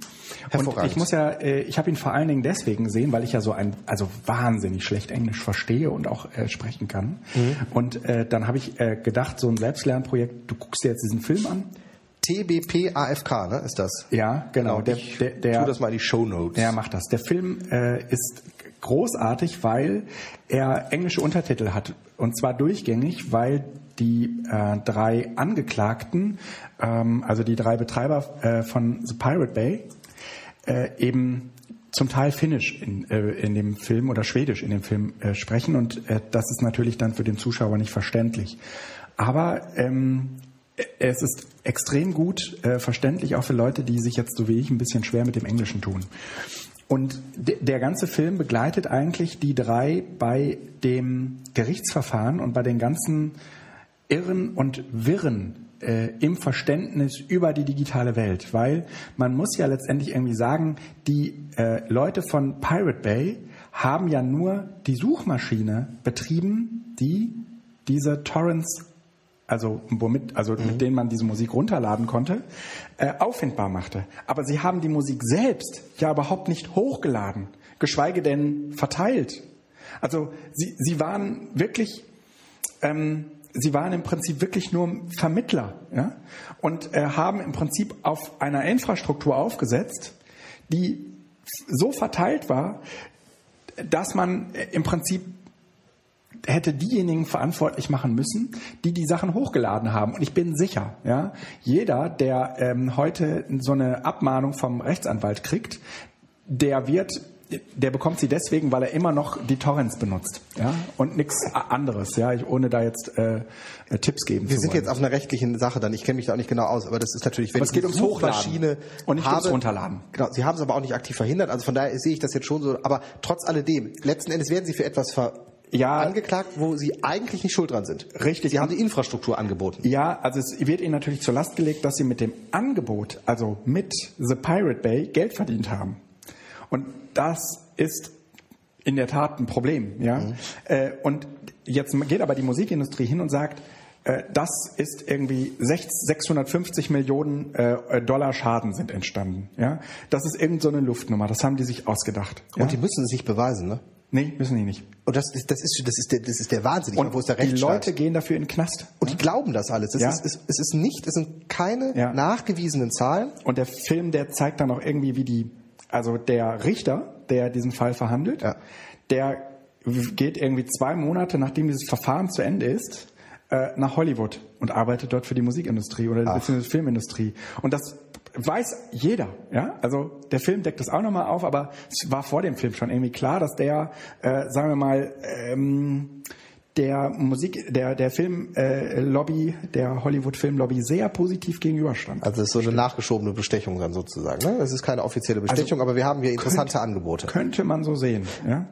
Äh, ist er aber, glaube ich, noch nicht verknackt, ne? Er klagt noch. Er klagt. Der Film endet damit, dass er vor dem E- vor der EU spricht und sagt irgendwie Danke, dass ihr mich hier anhört. Mhm. Ich habe ein Problem.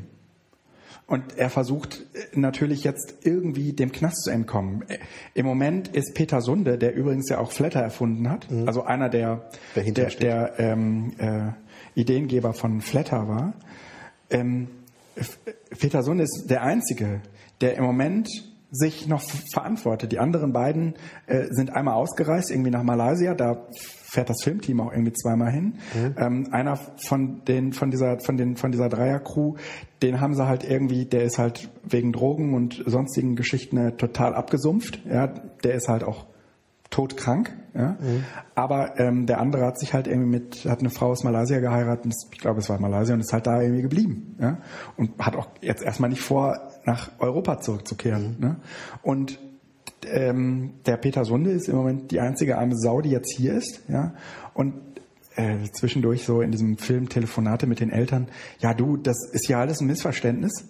Und Peter Sunde einer dieser Protagonisten glaubt auch noch total fest daran, dass das hier alles Missverständnis ist. Der ist mittlerweile ne, rechtsgültig äh, verurteilt und alles. Und der hoffte halt immer noch darauf, dass es sich um ein sehr großes Missverständnis handelt. Das ist eine ganz, ganz bedrückende, furchtbare Geschichte.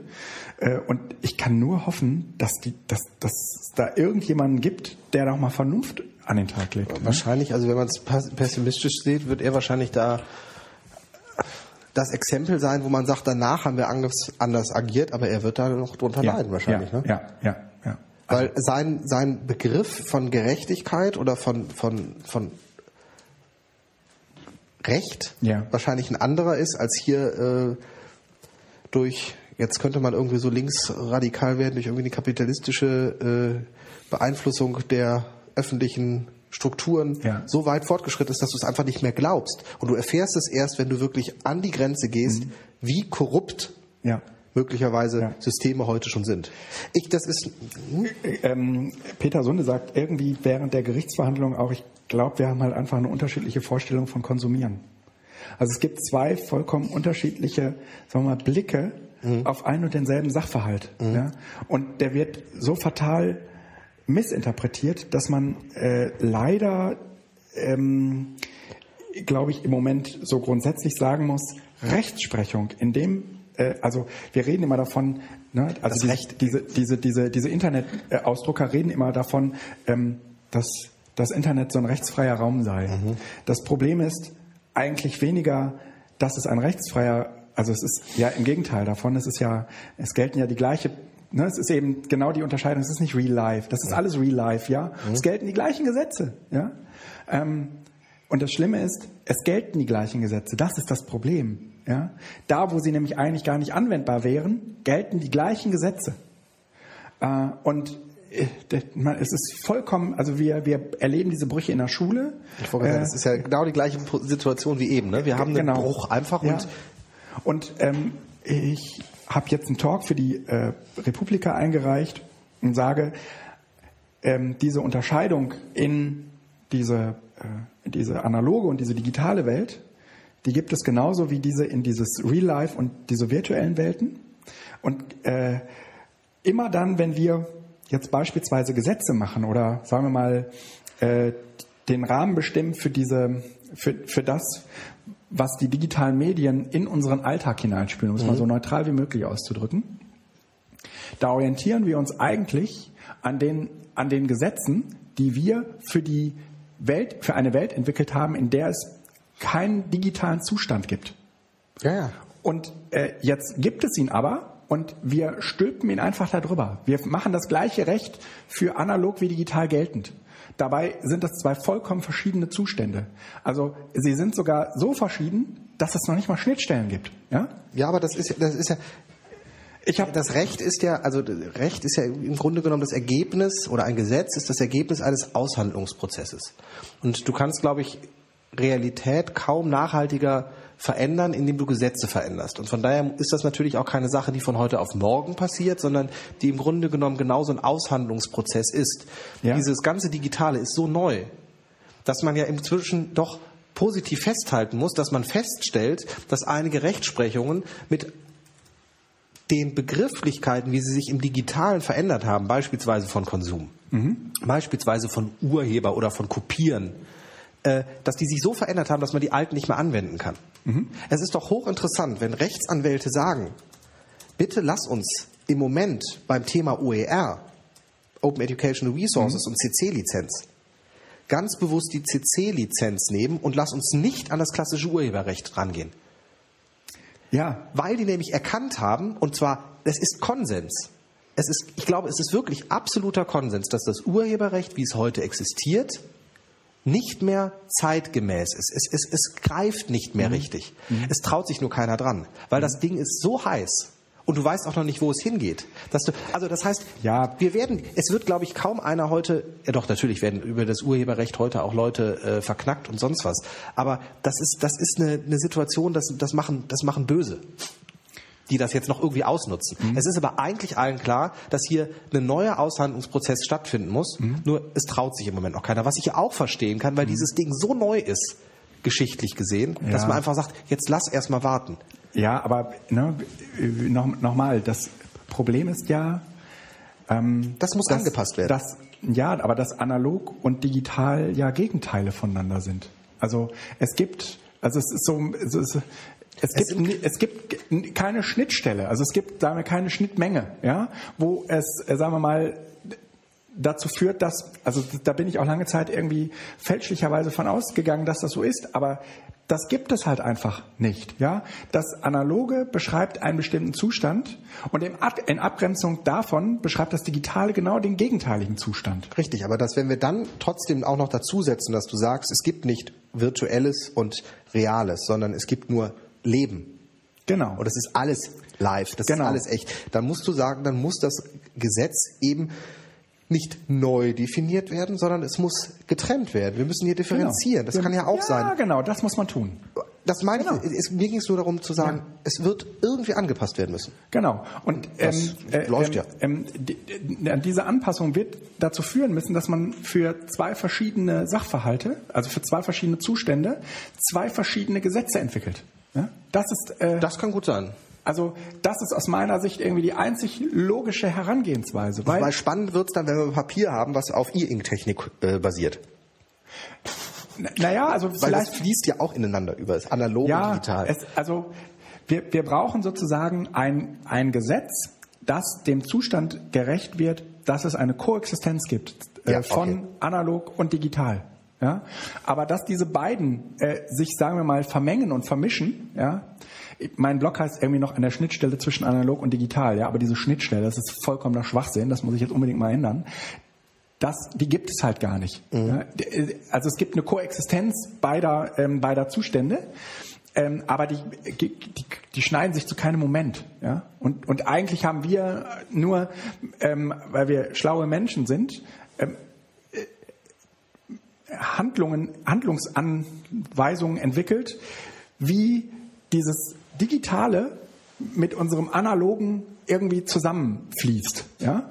Aber das heißt, das heißt noch lange nicht, dass die miteinander verschwimmen. Das ist vollkommener Schwachsinn. Ja, also, keine Vulgärsprache jetzt hier, ne? Wir sind ja. Aber ähm, ich ähm, das, das, das Problem, was ich jetzt damit habe, mit dieser strikten Trennung in analog und digital, ist erstens, dass ich es nicht so ganz unter einen Hut kriege mit ähm, es ist alles gleich, es ist alles Leben, weil wenn es beides Leben wäre oder ist, Ja. ähm, lebe ich denn dann ein digitales Leben oder lebe ich ein analoges Leben?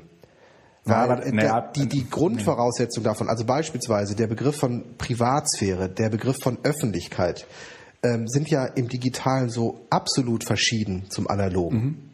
Also äh, Begriff der- Kontrollverlust und sonst was müssen wir nicht jetzt nochmal alles groß Ja. machen. Aber das Der ist ja ein Rückriemen- Unterschied. Ja, eben. Und der Rückriemen hat es doch total gut zusammengebracht. Der hat doch gesagt, eigentlich ist das Digitale wie Wasser. Ja? Also äh, sagen wir mal so, das Medium, das digitale Medium äh, entspricht eigentlich Wasser. Wasser, ja? es fließt. Es, es ähm, auch sagen wir mal als eine Lebensumgebung. Ja, aber es ist eine Lebensumgebung und der Mensch ist in gewisser Weise ein Amphibium in dieser Lebensumgebung. Ja, er kann nämlich sowohl so als auch so. Ja, ähm, und niemand würde sagen, so jetzt bin ich mal kurz in der virtuellen Welt, sondern er würde immer sagen, das ist Teil meines Lebens. Ja, aber ähm, es spielt überhaupt keine keine Rolle, welchen Zustand man in dieser Phase seines Lebens hat. Aber jetzt trotzdem wirst du das schwierig äh, rechtlich auseinander. Ich mache jetzt mal, du hast ein, ein Buch, was analog rauskommt.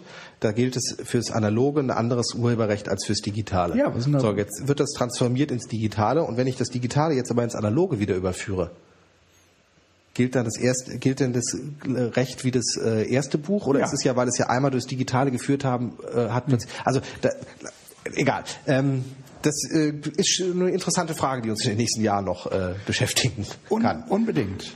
Ähm, sag mal, du wolltest unbedingt äh, Mediennutzung in der Schule und das hatten wir. Papierfreies Büro, hier steht was von Ablagesystem und so weiter. Und Evernote oder, oder Ordner. Ähm, können wir, Magst du was zu Ever äh, was meinst du damit? Evernote oder Ordner? Ja, das ist einfach, ich, ich, ich lass uns das, also weil wir auch schon fortgeschritten sind heute, ähm, einfach auf nächstes Mal tun. Also ich wollte einfach ähm, Okay. die Frage stellen, äh, wo, wo archiviere ich sinnvollerweise meine Dokumente? Also beispielsweise äh, Rechnungen, ähm, Dokumente, die äh, Kaufverträge oder sonst was, mache ich das in Ordnung. Einfach nur- Aber das können wir ähm, ein anderes Mal machen. Ich würde das jetzt nach hinten schieben, weil wir Gut. sind schon relativ. Äh, darf ich noch was äh, zur, äh, zu Tod an der Mauer erzählen? Genau, das ist nämlich das, was Ah, noch schön. kommt. Und dann würde ich auch die Masterarbeit Smartphone schieben wir dann auch auf Ja, okay. nächstes Mal. Also, dann äh, sage ich mal was äh, zu einer App, die ich äh, entwickelt habe im Laufe der letzten anderthalb Jahre. Es ist ein etwas längeres Projekt, was ich vor allen Dingen nachts gemacht habe.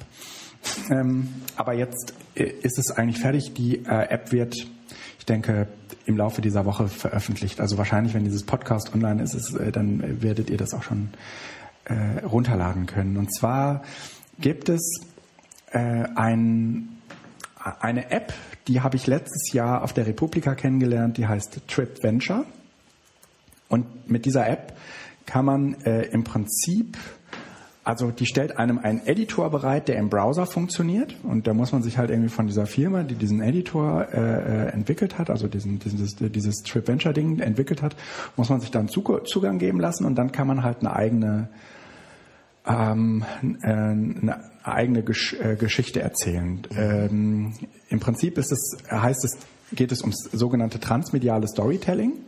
Ähm, das heißt, wir erzählen eine Geschichte, ähm, die in gewisser Weise auch einer äh, Interaktion unterliegt und die an Orte referenziert ist und zusammen mit dem Handy aber, naja, ein, ganz ähm, raffiniertes, interessantes Verhältnis aus Real Life und virtueller Welt, also aus analog und digital äh, verbaut. Also es ist auf der einen Seite eben ähm, die die Sache, dass du mit dieser App durch die durch die Stadt läufst, äh, von einem Ort zum nächsten und dann in der Regel Entscheidungen treffen musst, Gegenstände einsammelst und so weiter. Ich, äh, Virtuelle Gegenstände. vir virtuelle Gegenstände, genau. Und das GPS-sensibel. GPS-sensibel und das Ding hat so ein äh, AR, also Augmented Reality Okay. Mode. Und wenn, wenn du dein Handy eben äh, nach vorne kippst, sodass die Kamera praktisch äh, ähm, ein, ein Bild aufzeichnen kann, ähm, dann merkt sich das der Bewegungssensor und schaltet in diesen AR-Modus, in diesen Reali äh, Augmented Reality-Modus um und äh, blendet dort, wo du in dem Editor Gegenstände platziert hast, auf einer Karte, blendet die halt dort ein. also du heißt in dem Fall du als Entwickler. Genau. Und wenn ich jetzt als Konsument oder als Benutzer äh, an einen Ort gehe, Genau. also das heißt, es gibt erstmal eine, eine, eine ähm, Routenplanung auch drin.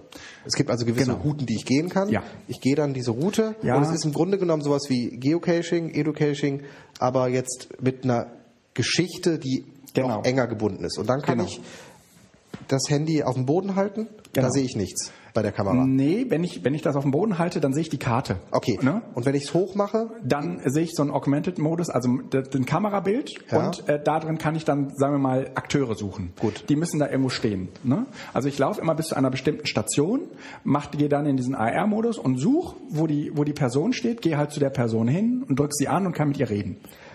ah, okay, das heißt, die ist äh, Die die Geolocation an einem bestimmten Ort steht die. Genau, Und du kannst die dann steht die. virtuell mit ihr reden Ja, quasi genau. über das Ding. genau. Okay. Und da, dadurch, dass du die halt relativ präzise positionieren kannst, kannst du die auch suchen. Also du kannst Mhm. dann mit deinem Handy halt irgendwie so rumgucken und, und, und suchen, äh, auch mal so hinter dich gucken und irgendwann äh, siehst du halt Gegenstände so auf dem Boden liegen Mhm. oder eine Person stehen. Du sagst halt, irgendwie das Ding ist, also der, die Person ist 1,70 hoch und ähm, dann kannst du halt irgendwie da drin, wird dann noch ein bisschen größer, wenn du vor der stehst und dann kannst du sie andrücken und dann kann man äh, in diesem Editor so Dialoge schreiben und dann mit tausend verschiedenen Ausgängen, äh, wenn, also die Hörer oder auch du, wenn du ähm, Monkey Island kennst, so ähnlich funktioniert's. Ja?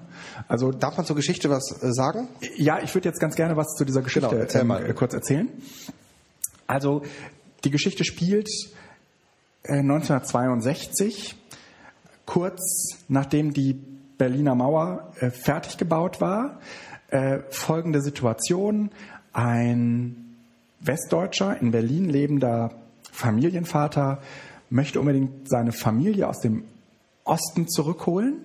Er selbst ist in den Westen nach, also während des Mauerbaus geflüchtet, weil er im Osten schon eine Haftstrafe hinter sich ma- hatte und sich darüber im Klaren war, wenn ich äh, jetzt im Osten bleibe, dann werde ich da kein gutes Leben haben.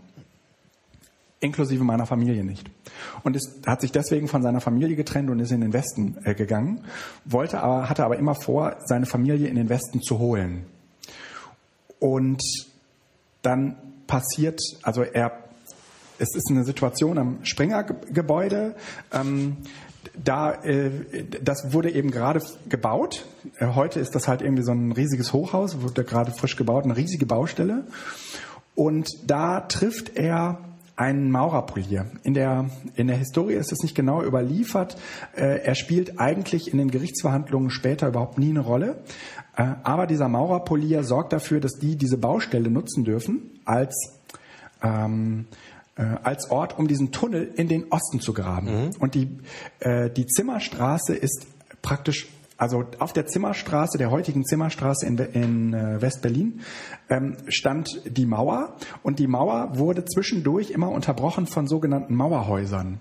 Und diese Mauerhäuser sind halt, da sind die Fenster zu betoniert worden, dass man da nicht durch konnte. Aber die haben praktisch einen Tunnel gegraben von dem, von dem Springerbaugelände aus äh, bis zur Zimmerstraße 83 oder 84 äh, in äh, dieses äh, äh, Mauerhaus rein und haben dort dann unter einem Vorwand, dass äh, der, also es ist halt, man nennt die sozusagen, man nennt sie Grenzgänger, ja, also mhm. Leute, die ihre Familie, die in Westberlin wohnten und ihre Familie im Osten ständig besuchten. Und äh, als solcher Grenzgänger war der natürlich auch den Grenzposten im Osten durchaus bekannt. Und äh, er ist halt irgendwie in den Osten ähm, der, der, der, der Deutsche, äh, der Westdeutsche, äh, hieß äh, Rudolf, ähm, nee, Reinhold Müller. Und Reinhold das Müller. ist jetzt auch keine ausgedacht, sondern nein, nein, das ist durchaus eine, eine, ist eine authentische Geschichte. Eine authentische, historisch überlieferte Geschichte. Mhm. Äh, ist, hat halt den Tunnel gegraben, ist in den Westen, äh, in den Osten und äh, wollte im Prinzip zu dem Geburtstag seiner Tante. Zusammen mit der Familie. Mhm. Und dann packen die alle zusammen ihre Sachen und er nimmt sie, nimmt die Familie mit äh, in das Grenzhaus äh, Zimmerstraße 84 und wird von hinten von einem West, von einem äh, ostdeutschen Grenzpolizisten angesprochen und gefragt, äh, darf ich mal Ihre Papiere sehen? Mhm. Dann äh, äh, verliert er so ein bisschen, sagen wir mal, die, die Fassung. Die Familie rennt los und äh, schafft es auch schon in den Tunnel und äh, kann fliehen. Und er selbst steht da halt jetzt und muss die Papiere zeigen. Und dann verliert er irgendwie die Kontrolle, äh, greift nach der Waffe, die, von der er behauptet, diese Waffe kommt von diesem Maurerpolier und erschießt damit den ostdeutschen Grenzpolizisten. Mhm. Flieht äh, dann in den Westen und im Westen äh, wird er auch schon sofort in Empfang genommen, aber die Waffe ist weg. Und die Waffe taucht auch in dem gesamten Verfahren überhaupt gar nicht mehr auf. Und die, die, es gibt dann zwei verschiedene Versionen von der Story. Die erste ist, die wird vor allen Dingen in Westdeutschland verbreitet von der Polizei, ist, der West, also der Ostdeut, die ostdeutschen Vopus, abgekürzt für Volkspolizisten, haben sich nicht so ganz unter Kontrolle und haben da halt rumgeschossen und haben aus Versehen ihren eigenen Mann getroffen. Mhm. Ähm, das ist die Geschichte, die man im Westen erzählt weil es wurde ja auch keine Waffe gefunden und nichts. Und im Osten erzählt man sich äh, die Story, die tatsächlich auch die richtige ist, nämlich äh, der kam halt dahin und hat geschossen. Und dann hat er sich vom Acker gemacht. Ne? Und es gibt jetzt von beiden Polizeistationen Tatortskizzen. Die sind auch in dieser App jetzt drin. Und es gibt jetzt verschiedene Gesprächspartner. Und es geht eben erst einmal darum zu klären, weil es zwei verschiedene Versionen also von der war Geschichte bisher Vorgeschichte quasi. Das war die Vorgeschichte, die ähm, äh, aber auch in der App erlebt wird. Also ne, man, man aber das ist doch nicht interaktiv, sondern das ist nee, erstmal so die Story. Genau, so, wo du von los. einem Ort zum nächsten mhm. gehst und so weiter und dann und dann geht's los. Du musst halt irgendwie die äh, die ganzen Indizien einsammeln. Mhm. Mm, es gibt eine ganz, es gibt halt äh, äh, äh, die, diese Tatortskizzen Radioberichterstattung und äh, Fernsehberichterstattung von Ost und West. Also das Ding war relativ fett dann auch in den Medien. Und äh, all das äh, bekommt man in der App auch vorgespielt und äh, im Prinzip auch diese beiden Versionen vorgespielt, auch diese beiden Fernsehberichterstattungen, die das noch mal irgendwie so auf den Punkt bringen, weil man, ne, also alle. Ach du, das war ja das Problem. Hast du die äh, Die- die Rechte? dafür jetzt die Rechte für diese App Ja. bekommen? Äh, ich habe das jetzt äh, so geklärt, also ich äh, habe mich, also für diese westdeutschen Dokumente mit dem RBB war es ja dann sowieso kein Problem, ähm, aber für die ostdeutschen äh, Dokumente, also alles, was an Fernsehmaterial vom äh, aus dem DDR-Fernsehen kommt, äh, untersteht dem DRA, dem Deutschen Rundfunkarchiv. Und das Deutsche Rundfunkarchiv hat mir halt geschrieben, nö, äh, ähm, das kannst du, das kannst du haben für Seminarzwecke. Geben wir dir das für 39 Euro. Einmalig Ähm, oder? Einmalig auf einer DVD. Dann darfst du es auch äh, äh, in dieser App verwenden. Aber es darf nur für Seminarteilnehmer zugänglich sein. Dann habe ich halt gesagt, was? Wie soll denn das gehen? Das ist eine App, die ist im App Store. Das Wie, wie definieren die denn Seminarteilnehmer? so, und da habe ich mich jetzt, da habe ich jetzt, habe ich jetzt einfach Definitionsmacht entwickelt und gesagt, okay, wir lassen das jetzt so. Ich hatte ja dann auch noch mal irgendwie äh, und dann äh, bei bei Facebook äh, Dampf gemacht und da hat glücklicherweise auch noch mal äh, jemand sehr sehr sich sehr sehr viel Mühe gemacht und ähm, mir Munition geliefert. Mit der Munition bin ich wiederum zum DAA und das DAA hat relativ fix ja, Äh, dicht gemacht und wurde da richtig böse. Im Gegensatz Oh. zu den äh, zu den RBB-Leuten. Also die vom DAA haben relativ schnell gesagt, tja, Herr Brombach, äh, Sie machen die Regeln. Entweder Sie äh, nehmen das Material so, wie wir Ihnen das anbieten, oder Sie können es nicht benutzen. Fertig. Ja? Äh, ob 50 Jahre Das ist irre, Leistungsschutzrecht oder 70 Jahre Leistungsschutzrecht, das ist uns alles hier Alles in scheißegal. öffentlicher Hand finanziert. Also Ja. auch irgendwie Ja. ja. DDR letzten Endes. Ja. Aber trotzdem. Total krass. Ja. Und ähm, dann habe ich mich aber letztendlich, äh, habe ich selbst Definitionsmacht entwickelt und gesagt, okay, Jeder, der die App runterlädt, ist Jeder, der die App, jeder, ja, pass auf, du kannst diesen Fernsehbericht ja nur dann sehen. Nicht nur, du kannst ihn nicht sehen, wenn du die App runterlädst, sondern du musst an genau diesem Ort in Berlin stehen und die Geschichte bis dahin gespielt haben und genau diesen Ablauf gewählt haben, damit du diese, damit du diesen Beitrag überhaupt sehen kannst. Wird er denn aus dem gestreamt oder ist der Teil der App? Der ist Teil der App. Okay, gut. Aber ähm, ne, das heißt, der ist dann schon drauf, aber niemand könnte ihn sehen. Ja? Äh, und ich sage jetzt einfach, jeder, der diese Geschichte spielt, ist ein Seminarteilnehmer.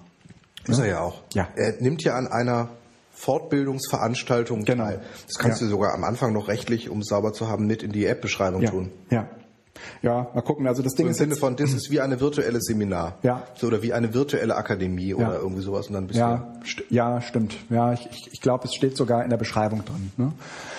Ähm, gut, also jetzt ist es auf jeden Fall so, es gibt diese zwei verschiedenen äh, Stories und ähm, man sammelt jede Menge Indizien und man äh, hat so ein, also man ist eine zeitreisende Journalistin, die äh, halt irgendwie mit so einem, auf so einem Laptop als Inventory diese ganzen Sachen aussammelt und man kann sich das dann auch alles nochmal irgendwie äh, in Ruhe angucken und so weiter. Aber irgendwann muss man halt die Entscheidung treffen, äh, glaubst du jetzt daran, dass es sich hier um einen, um, um einen Mord handelt? Oder ist es halt tatsächlich, also, also ein, ein kaltblütig berechneten Mord handelt? Ist es sinnvoll, dass die, die Lösung der Geschichte jetzt hier schon so zu erzählen? Wäre es nicht spannender, wenn das jeder selbst finden müsste? Ja, es ist ja das Problem, dass es nur die Leute spielen können, die auch in Berlin sind. Ne? Also klar, wenn wir jetzt viele Hörer in Berlin haben, aber man kann natürlich sagen, guckt es euch an. Ähm, äh, ich sag, eine Testdemo, ne? ich- Wahrscheinlich. Ja, ich sag mal so. Ähm, es gab 99, also zehn Jahre nach dem Fall der Mauer, ein Bundesverfassungsgerichtsurteil, weil beide Parteien, also sowohl die Angehörigen des Volkspolizisten als auch Reinhold Müller selbst vor äh, das Bundesverfassungsgericht gezogen sind äh, und haben geklagt. Reinhold Müller hat geklagt und gesagt, ich bestehe darauf, dass man mich hier nicht als Mörder den- denunziert, denn das bin ich nicht. Ich habe sozusagen, ich bin ein Opfer des Systems, ich habe so gehandelt, ja, Er wie ist das, also ganz auf der ja, West-Interpretation. ja, wie, da, wie das, wie das System mir praktisch vorgegeben hat, handeln zu müssen. Und die äh, Angehörigen von Huhn, also von dem ermordeten äh, Volkspolizisten, Volkspolizisten? sagen halt, nein, äh, es handelt sich hier um einen kaltblütigen Mord. Ja? Der ist mit der Waffe gekommen und der hat das von vornherein äh, in, seiner, in seinen Fluchtplan mit einkalkuliert, dass da Menschen zu Tode kommen. Sonst hätte er keine Waffe dabei gehabt. Und es kommt halt äh, zu einem Verfahren und das Gericht Also das Bundesverfassungsgericht entscheidet erstmalig äh, in der ganzen Auseinandersetzung und der Aufarbeitung von Ost und West mhm. für den Osten. Also es sagt. Das ist ja, das ist ja schon so, so, eine, so eine geschichtsmäßig heikle Geschichte, ja. weil da eine, eine Deutungshoheit ja, genau. plötzlich genau. gewichtet wird. Und, ja. das, und, und das Bundesverfassungsgericht sagt, das Leben eines Menschen ist höher zu bewerten als seine Freiheit. Das heißt, äh, Rudolf Müller, er heißt Rudolf Müller, ich äh, verwechsel das immer, Rudolf Müller, der westdeutsche Fluchthelfer, hätte sich von dem ostdeutschen Grenzpolizisten gefangen nehmen müssen. Wohl wissend, dass die den gepeinigt hätten bis zum dort hinaus, weil er ja schon ein paar Verfahren in, den, äh, in der DDR hinter sich hatte. Oder, oder damals in der... Also aus der, Angst davor, die Freiheit genommen zu werden, darf man keinen Menschen umbringen. So genau, in Sinne. Ja. Genau, genau. Und, und das hat, sagen wir mal, und das ist aus meiner Sicht nochmal eine, eine, eine, eine sehr beeindruckende, auch auf die heutige Zeit zu transferierende äh, Erkenntnis über, äh, sagen wir mal, das, was wir im Kriegsfall Mord nennen. Ja? Also, ne, das, mhm. also es gibt ja so, sagen wir mal, viele Zusammenhänge, in denen wir sagen würden, da gibt es mhm. überhaupt keine andere Wahl. Der, der, der, natürlich musste der schießen. Ja? Mhm. Aber letzt, ja, ja, ist richtig so. Aber Leben zählt mehr. So, und es geht aber darum, der ist dann des Mordes verurteilt worden. Ja, vom Bundesverfassungsgericht, hatte keine weiteren Konsequenzen.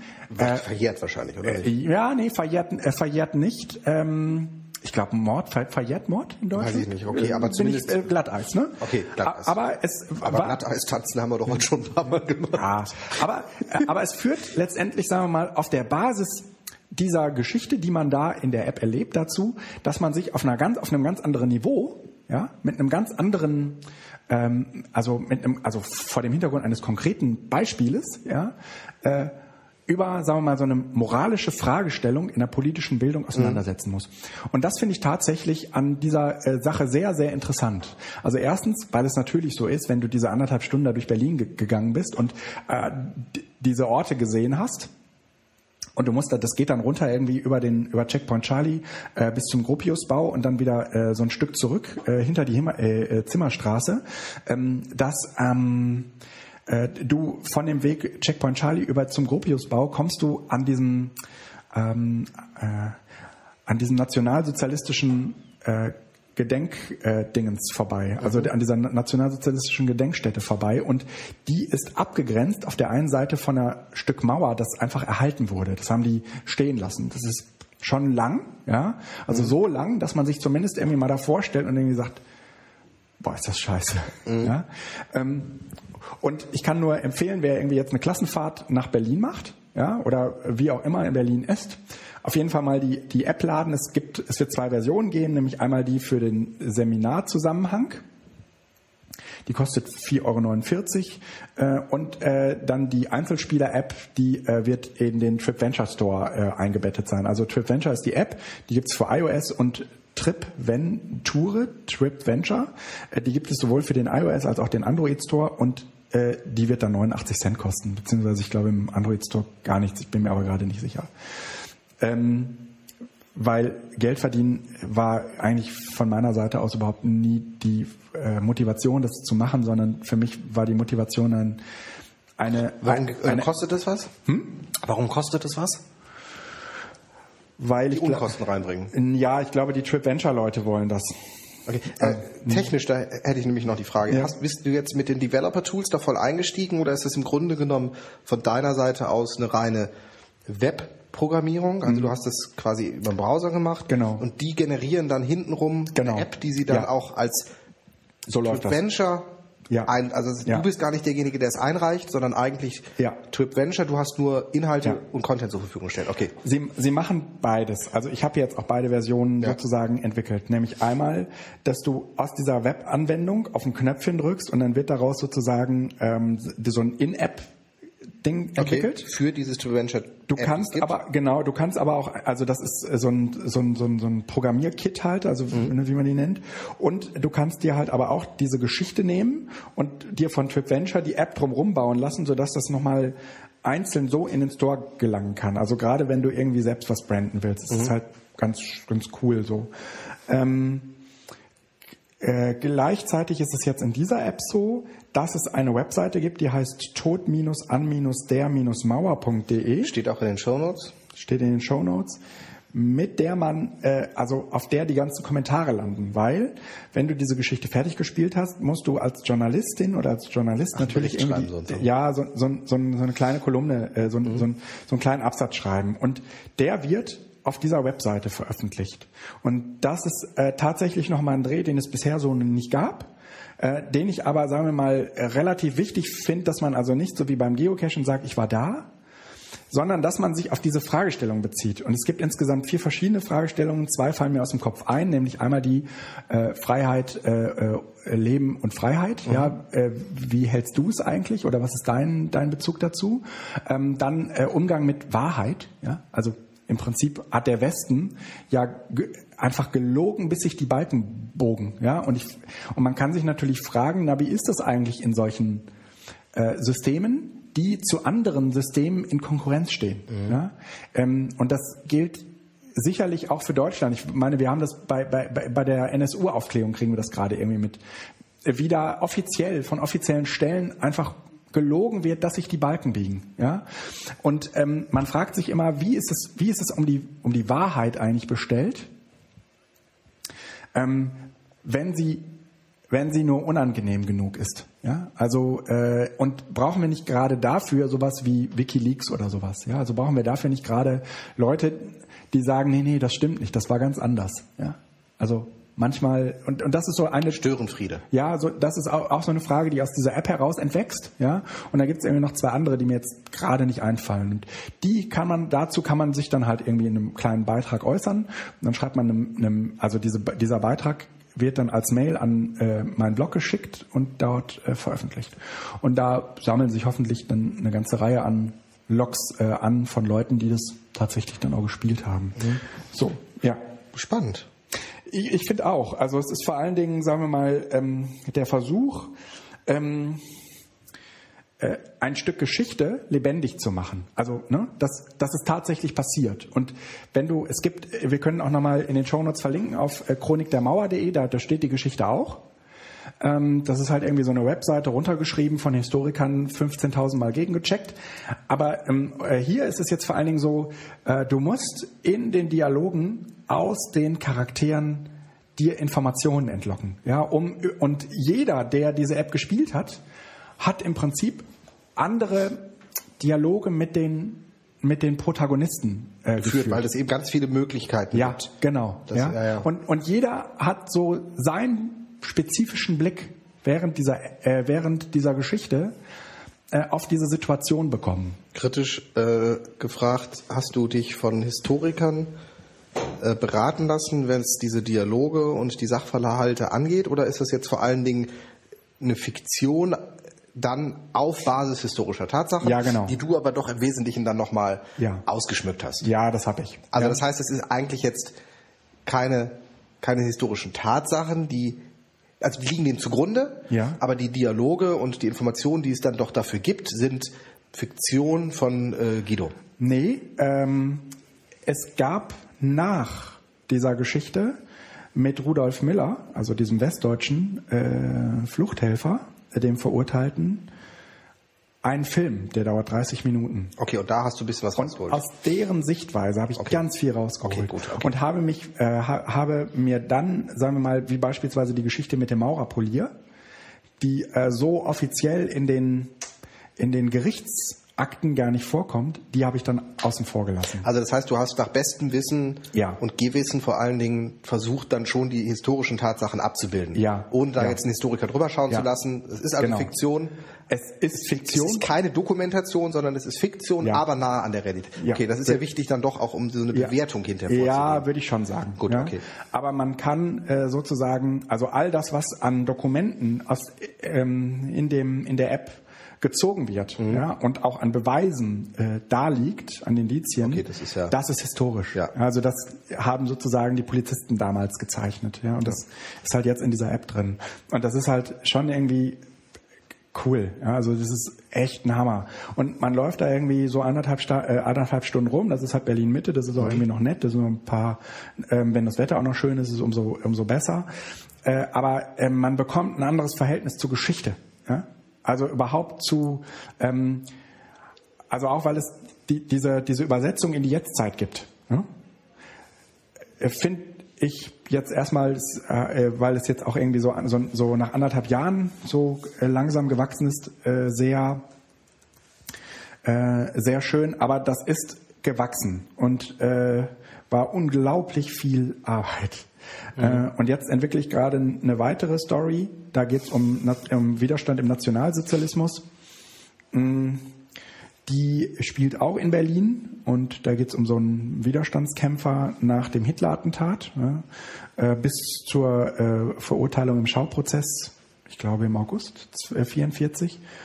Und äh, die äh, setzen wir jetzt gerade um, aber auch da gibt es äh, historisches Material, das ein echt den Kopf schütteln lässt. Und in dem Augenblick, wo das auf diese Geräte kommt und auf Orte referenziert wird, ähm, da kann man noch irgendwie sagen, okay, das ist alles angeleitet, das ist es in gewisser Weise auch, weil die App natürlich sagt, so und jetzt geh bitte dahin und dann dahin und dann dahin. Das ist natürlich irgendwie nicht so offener Unterricht wie recherchiert doch mal. Ja? Ja, ja, aber, aber ähm, also es ist schon total geleitet, aber es, es gibt dir auf der anderen äh, Seite so viele Möglichkeiten, von dort aus weiterzudenken. Ja, weil, weil in dem Augenblick, wo dieser Klassenraum halt nicht da ist oder dieser Seminarraum nicht da ist, der die den Raum definiert, ähm, bist du in Berlin und da, da, das Berlin ist halt immer anders. Ja, also da ist dann noch mal eine Ausstellung oder dann ist am Checkpoint Charlie wieder was oder so. Und das, ähm, äh, da, das wird natürlich in diese Ortsreferenzierung nicht mit einbezogen, aber es ist da oder auch nicht. Ja? Steht ihr denn da im Kontakt mit ähm, Deutschen Historischen Museum oder irgendwie sowas, um da im Grunde genommen ist es ja eine, eine Erweiterung des Museums nach außen. Also das. Nee, bisher nicht. Also ich mein, also eigentlich soll das, soll diese Story jetzt ein Anlass sein, dass äh, hoffentlich ähm, ich habe noch drei weitere Geschichten, mhm. die ich ganz gerne umsetzen würde. Einmal von so einer Seilbahnflucht, also irgendwie ganz, also richtig coole Geschichten, wo man mhm. so Sachen dann zusammensuchen muss für diese Seilbahnflucht oder so. Ne? Ähm, und die würde ich halt schon auch noch ganz gerne äh, umsetzen, aber da mm, brauche ich jetzt halt noch Geldgeber. Ja gut, okay, das ist, äh, aber aber machen würde ich schon ganz gerne. Und Weil ich, ich glaube, dass das für Museen eine sehr attraktive Geschichte ist. Also ein Museum ja. mit, mit, mit Hintergrund politische ja. Bildung oder ja. Aufklärung. Ja, überhaupt Kultur auch, kulturelle Bildung, ne? Ne, man geht raus. Also du ja. sprichst dann halt doch irgendwie auch nochmal eine andere Zielgruppe an und ja. Ähm, ja. Man, theoretisch könnte man solche Geschichten ja auch innerhalb eines Museums machen. Da muss man dann gucken, dass es jetzt nicht zu gekünstelt und als ob Probleme dann wieder gibt. Aber äh, das gibt ja durchaus neue Möglichkeiten, gerade mit dieser Augmented Reality. Ich bin am Donnerstag in Weimar eingeladen vom Kulturministerium Thüringen um genau diese Arbeiten vorzustellen, ja. ne, weil die ähm, halt auch, also noch andere Workshops, aber die haben natürlich ein erhebliches Interesse daran, in Zukunft auch da äh, zu ähm, Augenblick. Du willst einen Ton, äh, Ton machen? Ich wollte einfach nur die Möglichkeit eines Tones äh, haben. Alles klar, weil wir gleich äh, enden werden. Ne? Ähm, ja, also äh, wie, wie gesagt, wir werden das verlinken und ich hoffe, dass es möglichst viele äh, runterladen und mal in Berlin ausprobieren.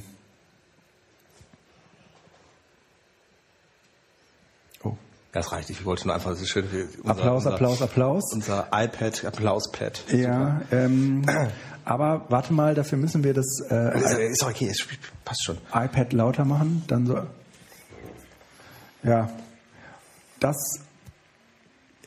ist ich, ah, ich hoffe, wir kriegen, sonst muss ich es halt nachträglich einspielen. Danke, danke, danke, danke. Das war heute ganz großes Kino wieder. Ich danke. Achso, machen wir jetzt gerade schon Schluss? Ja, wollte, nee, achso. wolltest du noch was? Okay. Oh. Ja, dann, ja, hallo. Ich wollte nur äh, den, den, äh, ja. Ja, wir sind äh, gut abgesprochen. Nein, äh, wir haben ja hier noch so ein paar Punkte ja, ja, äh, drauf. Äh, möchtest ja, du da noch durch? Ich ja, komm, zwölf Minuten, äh, dann haben wir die zwei Stunden voll. Ne? Ja. Ja. Damit, äh, Aber das sind vor allen Dingen Dinge, die jetzt die von dir einfach noch kommen. Ja. Äh, ach so, ähm, Podcast-Empfehlungen, ne? Genau, ich bin da, da, ich bin da im Moment total durch meinen, ich bin so zeitlich so eingeschränkt, dass ich nichts Neues höre, sondern ja. äh, vor allen Dingen meine alten versuche abzuhören. Aber Hoaxilla kenne ich. Hoaxilla, Hoaxilla kennst du? Ah, das finde ich super. Das ist ein ganz tolles äh, Podcast, was sich mit so mystischen Geschichten äh, befasst. Äh, sie, also sagen wir mal das äh, der Leitspruch in ihren Sendungen ist immer bleibt kritisch. Ja, und äh, die Geschichten scheinen auf den ersten Blick eine ganz bestimmte Richtung einzuschlagen, aber wenn man dann genauer hinguckt, dann stellt man doch fest, okay, das ist alles nicht so, wie es scheint. Und Hoaxilla grabt, gräbt immer ganz tolle Geschichten aus. Ist ein äh, sehr, sehr schöner Podcast. Kennst du Staatsbürgerkunde? Nee, das Schöne, also an Hoaxilla würde ich noch sagen, es ist halt so ein, es ist so ein, so ein Grund, kritischer, skeptischer, äh, wissenschaftsorientierter ja, ja, ja. Podcast. Ja, also Äh, wir glauben nicht, sondern wir wollen es wissen und wenn es eben nicht evident ist. Und, Also das ist das ist auf jeden Fall äh, was. groß. Aber was was eben auch das Problem ist, ähm, es ist es ist schwer was, was man nebenbei hört. Ja, ich höre sowieso immer im Auto äh, Podcast von daher. Das kann sein, aber wenn man so, so, so einfach nur nebenbei ist es schwierig, Ja. weil die halt doch wirklich auch äh, eine, eine Formulierung und eine Sprache haben, die fordert. Ja. Und das ist sehr positiv. Also wenn, Ja. wenn man ein Thema hat, also es ist so ein äh, Episoden-Podcast, Ja. da kann man sich ganz gezielt mal die einzelnen Episoden raushören. Den muss man nicht am Stück hören, sondern das kann man sich raussuchen. Und dafür ist es dann super, weil es einfach oder? informationsreich ist und äh, gut. Es gibt ja dann diese klassischen Podcasts, die so nebenher immer laufen und wo man Ja. sagt, ob ich die jetzt alle höre oder nicht, spielt keine Rolle, oder kann man so. Aber Ja. ähm, nee, Medienwelten, äh, nee, Staatsbürgerkunde meinst du? Staatsbürgerkunde mache ich damit mal weiter.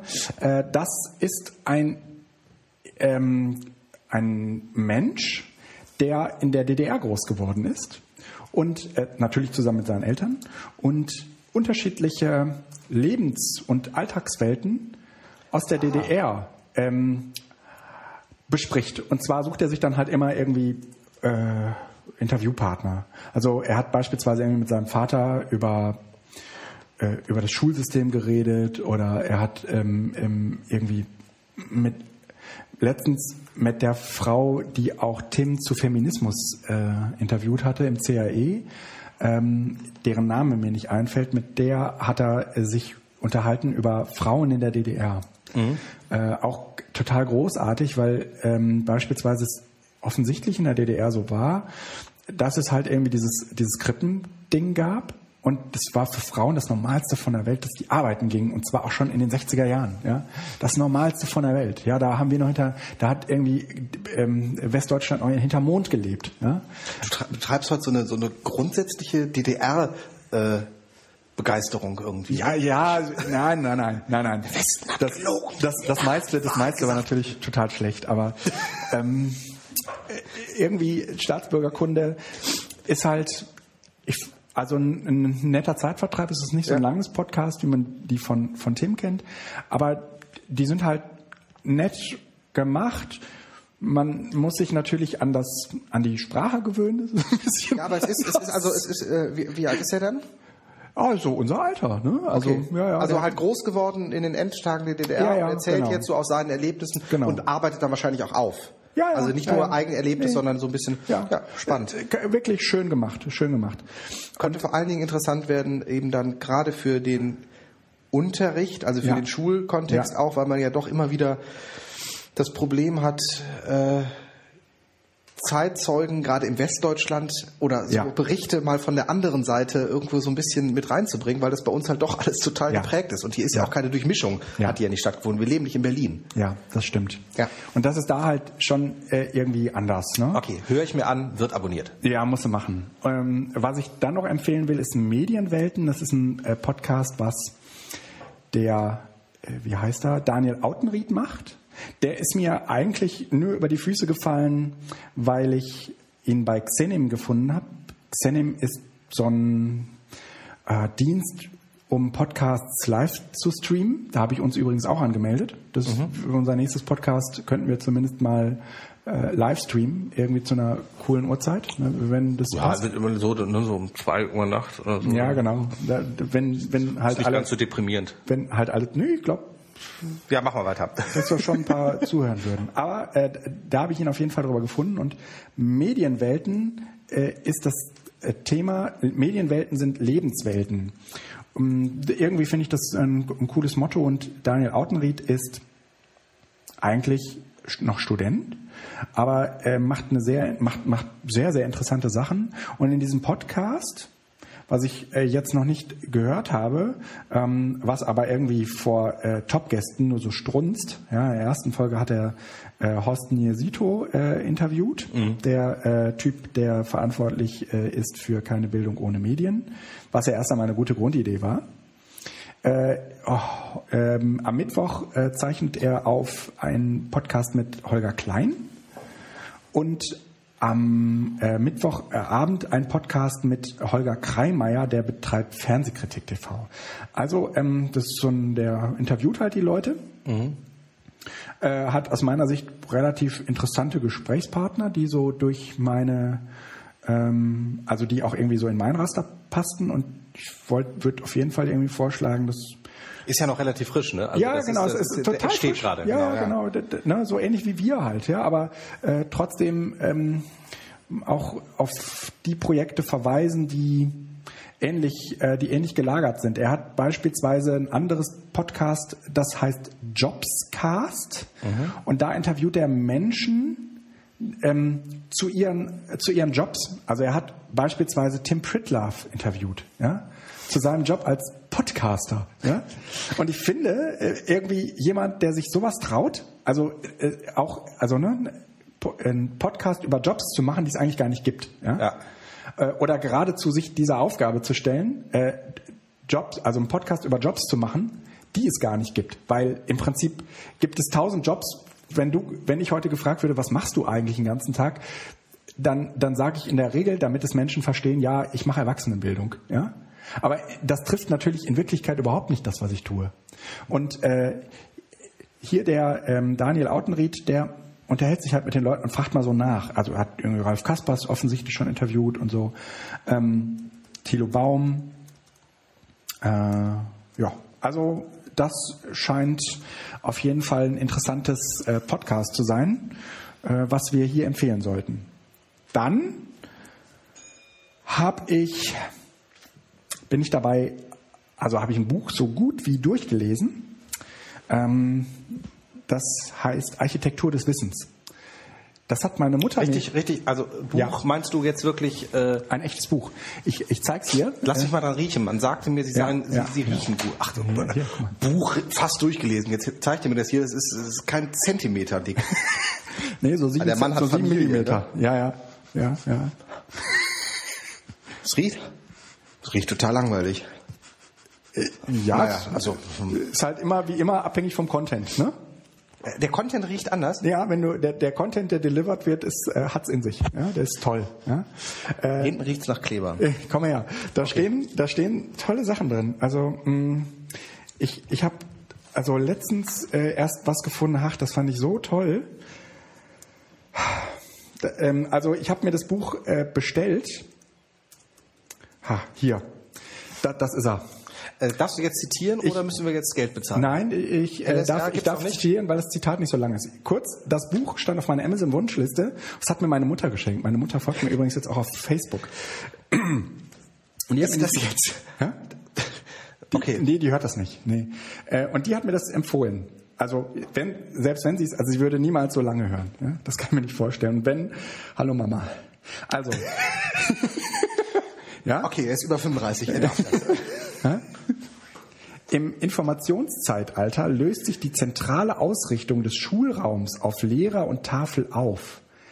Eine, in einer Welt, die keine Fixpunkte und per Konsonanten mehr äh, zu bieten scheint, ist die Zentralperspektive als erkenntnistheoretische und pädagogische Grundhaltung obsolet. Das Zentrum liegt nicht mehr außerhalb, sondern in jedem einzelnen Menschen. Ist das schön. Ja, aber das ist äh, hier Zentralperspektive äh, ist ja Giesecke, ne? Der hat ja ein, ganze, ein ja, ganzes ja. Buch geschrieben ja, über den Wegfall und die Entwicklung der Zentralperspektive und, und äh, Auswirkungen Leitmedienwechsel und sowas. Super, Spannend. ja. Und irgendwie diese Zentralperspektive, also es geht hier vor allen Dingen um die Gestaltung von Lernräumen und zwar nicht den, den, also den echten. also, äh, ist mir äh, notiert auch. Äh, Werde ja? ich mal gucken. Ich habe mir schon den Wunsch gemacht, dass man das ja, auch bitte auch ja, als äh, Kindle-Buch mal bekommt. Ja. Und hey, das ist, das ist so, da sind so tolle Sachen stehen hier drin, äh, was ich ja sehr, also ich sollte viel mehr lesen. Äh, wahrscheinlich geht's mir dann ständig so, dass ich irgendwie sage, boah, ist das toll. Und das, äh, also Bildungsräume Informationszeitalter. Ja? Also da geht's um Klassenräume, da geht's, also sie gucken Universitäten an, sie, super. Es okay. ist so super. Ist ja quasi genau das Thema. Ja, genau. Also ne, wie das sozusagen zusammenpasst. Das wollte ich heute empfehlen, äh, weil wir immer diese Rubrik ganz am Ende haben. Buchempfehlungen, da gehört Ja, das hin. Buchempfehlung. Ich habe ein Buch, was überhaupt nichts mit dem Thema zu tun hat. Aber man darf sich ja nicht auch nur um den eigenen Brei reden. Und zwar hat mir das äh, der Mark Rieken vor ein paar Wochen äh, empfohlen, weil ich erzählte, dass ich an meinem Stromzähler rum äh, Ja. bastelte. Und der hat mir das Buch Blackout empfohlen. Blackout. Blackout, äh, warum äh, es morgen zu spät ist oder morgen ist es zu spät oder irgendwie sowas heißt es. Ähm, ein Buch über äh, einen anderthalbwöchigen Stromausfall in Europa ja. ähm, die Ursachen und äh, eben auch die Folgen. So ein bisschen. Ja. Der Autor hat dafür recherchiert, hat auch mit dem Katastrophenschutz und sowas äh, gesprochen, hat teilweise die Dinge dann ein bisschen entschärft oder auch Fakten bewusst zurückgehalten, damit es nicht zu sehr rausgeht, weil das ist ja durchaus auch ein Überraschungsmoment, Ja. Katastrophenschutz. Von Marc Ellsberg. Genau. Alles klar. Und das Buch ist äh, ein, kein kleines Buch, aber wenn man mal so Bock hat auf äh, Nee, ist nicht mein Ding. Thriller ist es nicht wirklich, aber es, ist, es war zumindest sehr schön zu lesen und Ja? äh, spannend und ich fand es äh, gut. Also es ist jetzt nicht hohe Literatur, aber zumindest so äh, Abhängigkeit von unserer Welt, von der von den wandelnden Elektronen Ja. und was passiert eigentlich, wenn der Strom weg wäre, Ja. ist schon spannend. Ist natürlich, es ist Fiktion und ich hoffe, dass es so nicht kommt, aber die, die Konstruktion ist, glaube ich, nicht ganz unrealistisch. Also es geht, der Angriffspunkt, da sind die Smart Meter, das heißt diese, diese intelligenten äh, Smart Ah, alles klar. Ja, ja, Gedönse ja. und Ja, ja. die sind halt gecrackt worden Ja. und äh, stillgestellt worden. Ja. Und in dem Moment, wo du das hast und die sind alle miteinander vernetzt, hast du halt einen Angriffspunkt, den es vorher nie gab Ach, toll. bei analogen. Und das ist halt schon, aber es ist, äh, hat nichts mit Bildung direkt zu tun. Gut, Okay. Wir sind jetzt bei zwei Stunden 25. ja, dann müssen wir jetzt hier unbedingt Ja? äh, mal Schluss machen. Ich Ja. finde, das ist eine total schöne Zahl. Äh, Ja, äh, finde ich ja auch. Also, ihr Lieben da draußen, macht's gut. Ich hoffe, wir hören uns bald wieder und dann natürlich mit ein bisschen ausgeweiteterem Equipment. Hoffentlich äh, geht bis dahin unser Xenim-Account. Dann äh, werden wir natürlich nicht scheuen, das, was wir sowieso hier outputten, auch noch zu streamen. Mein lieber Felix, wir haben heute zum Glück relativ wenig über das EduCamp gesprochen, aber das nächste EduCamp folgt auf dem Fuße. Wir müssen relativ zügig einen neuen Termin finden. Äh, tun wir und äh, ich wünsche euch einen wunderschönen Abend, Morgen oder gute Nacht, je nachdem, wann ihr uns hört und sag von meiner Seite aus bis bald. Bis bald.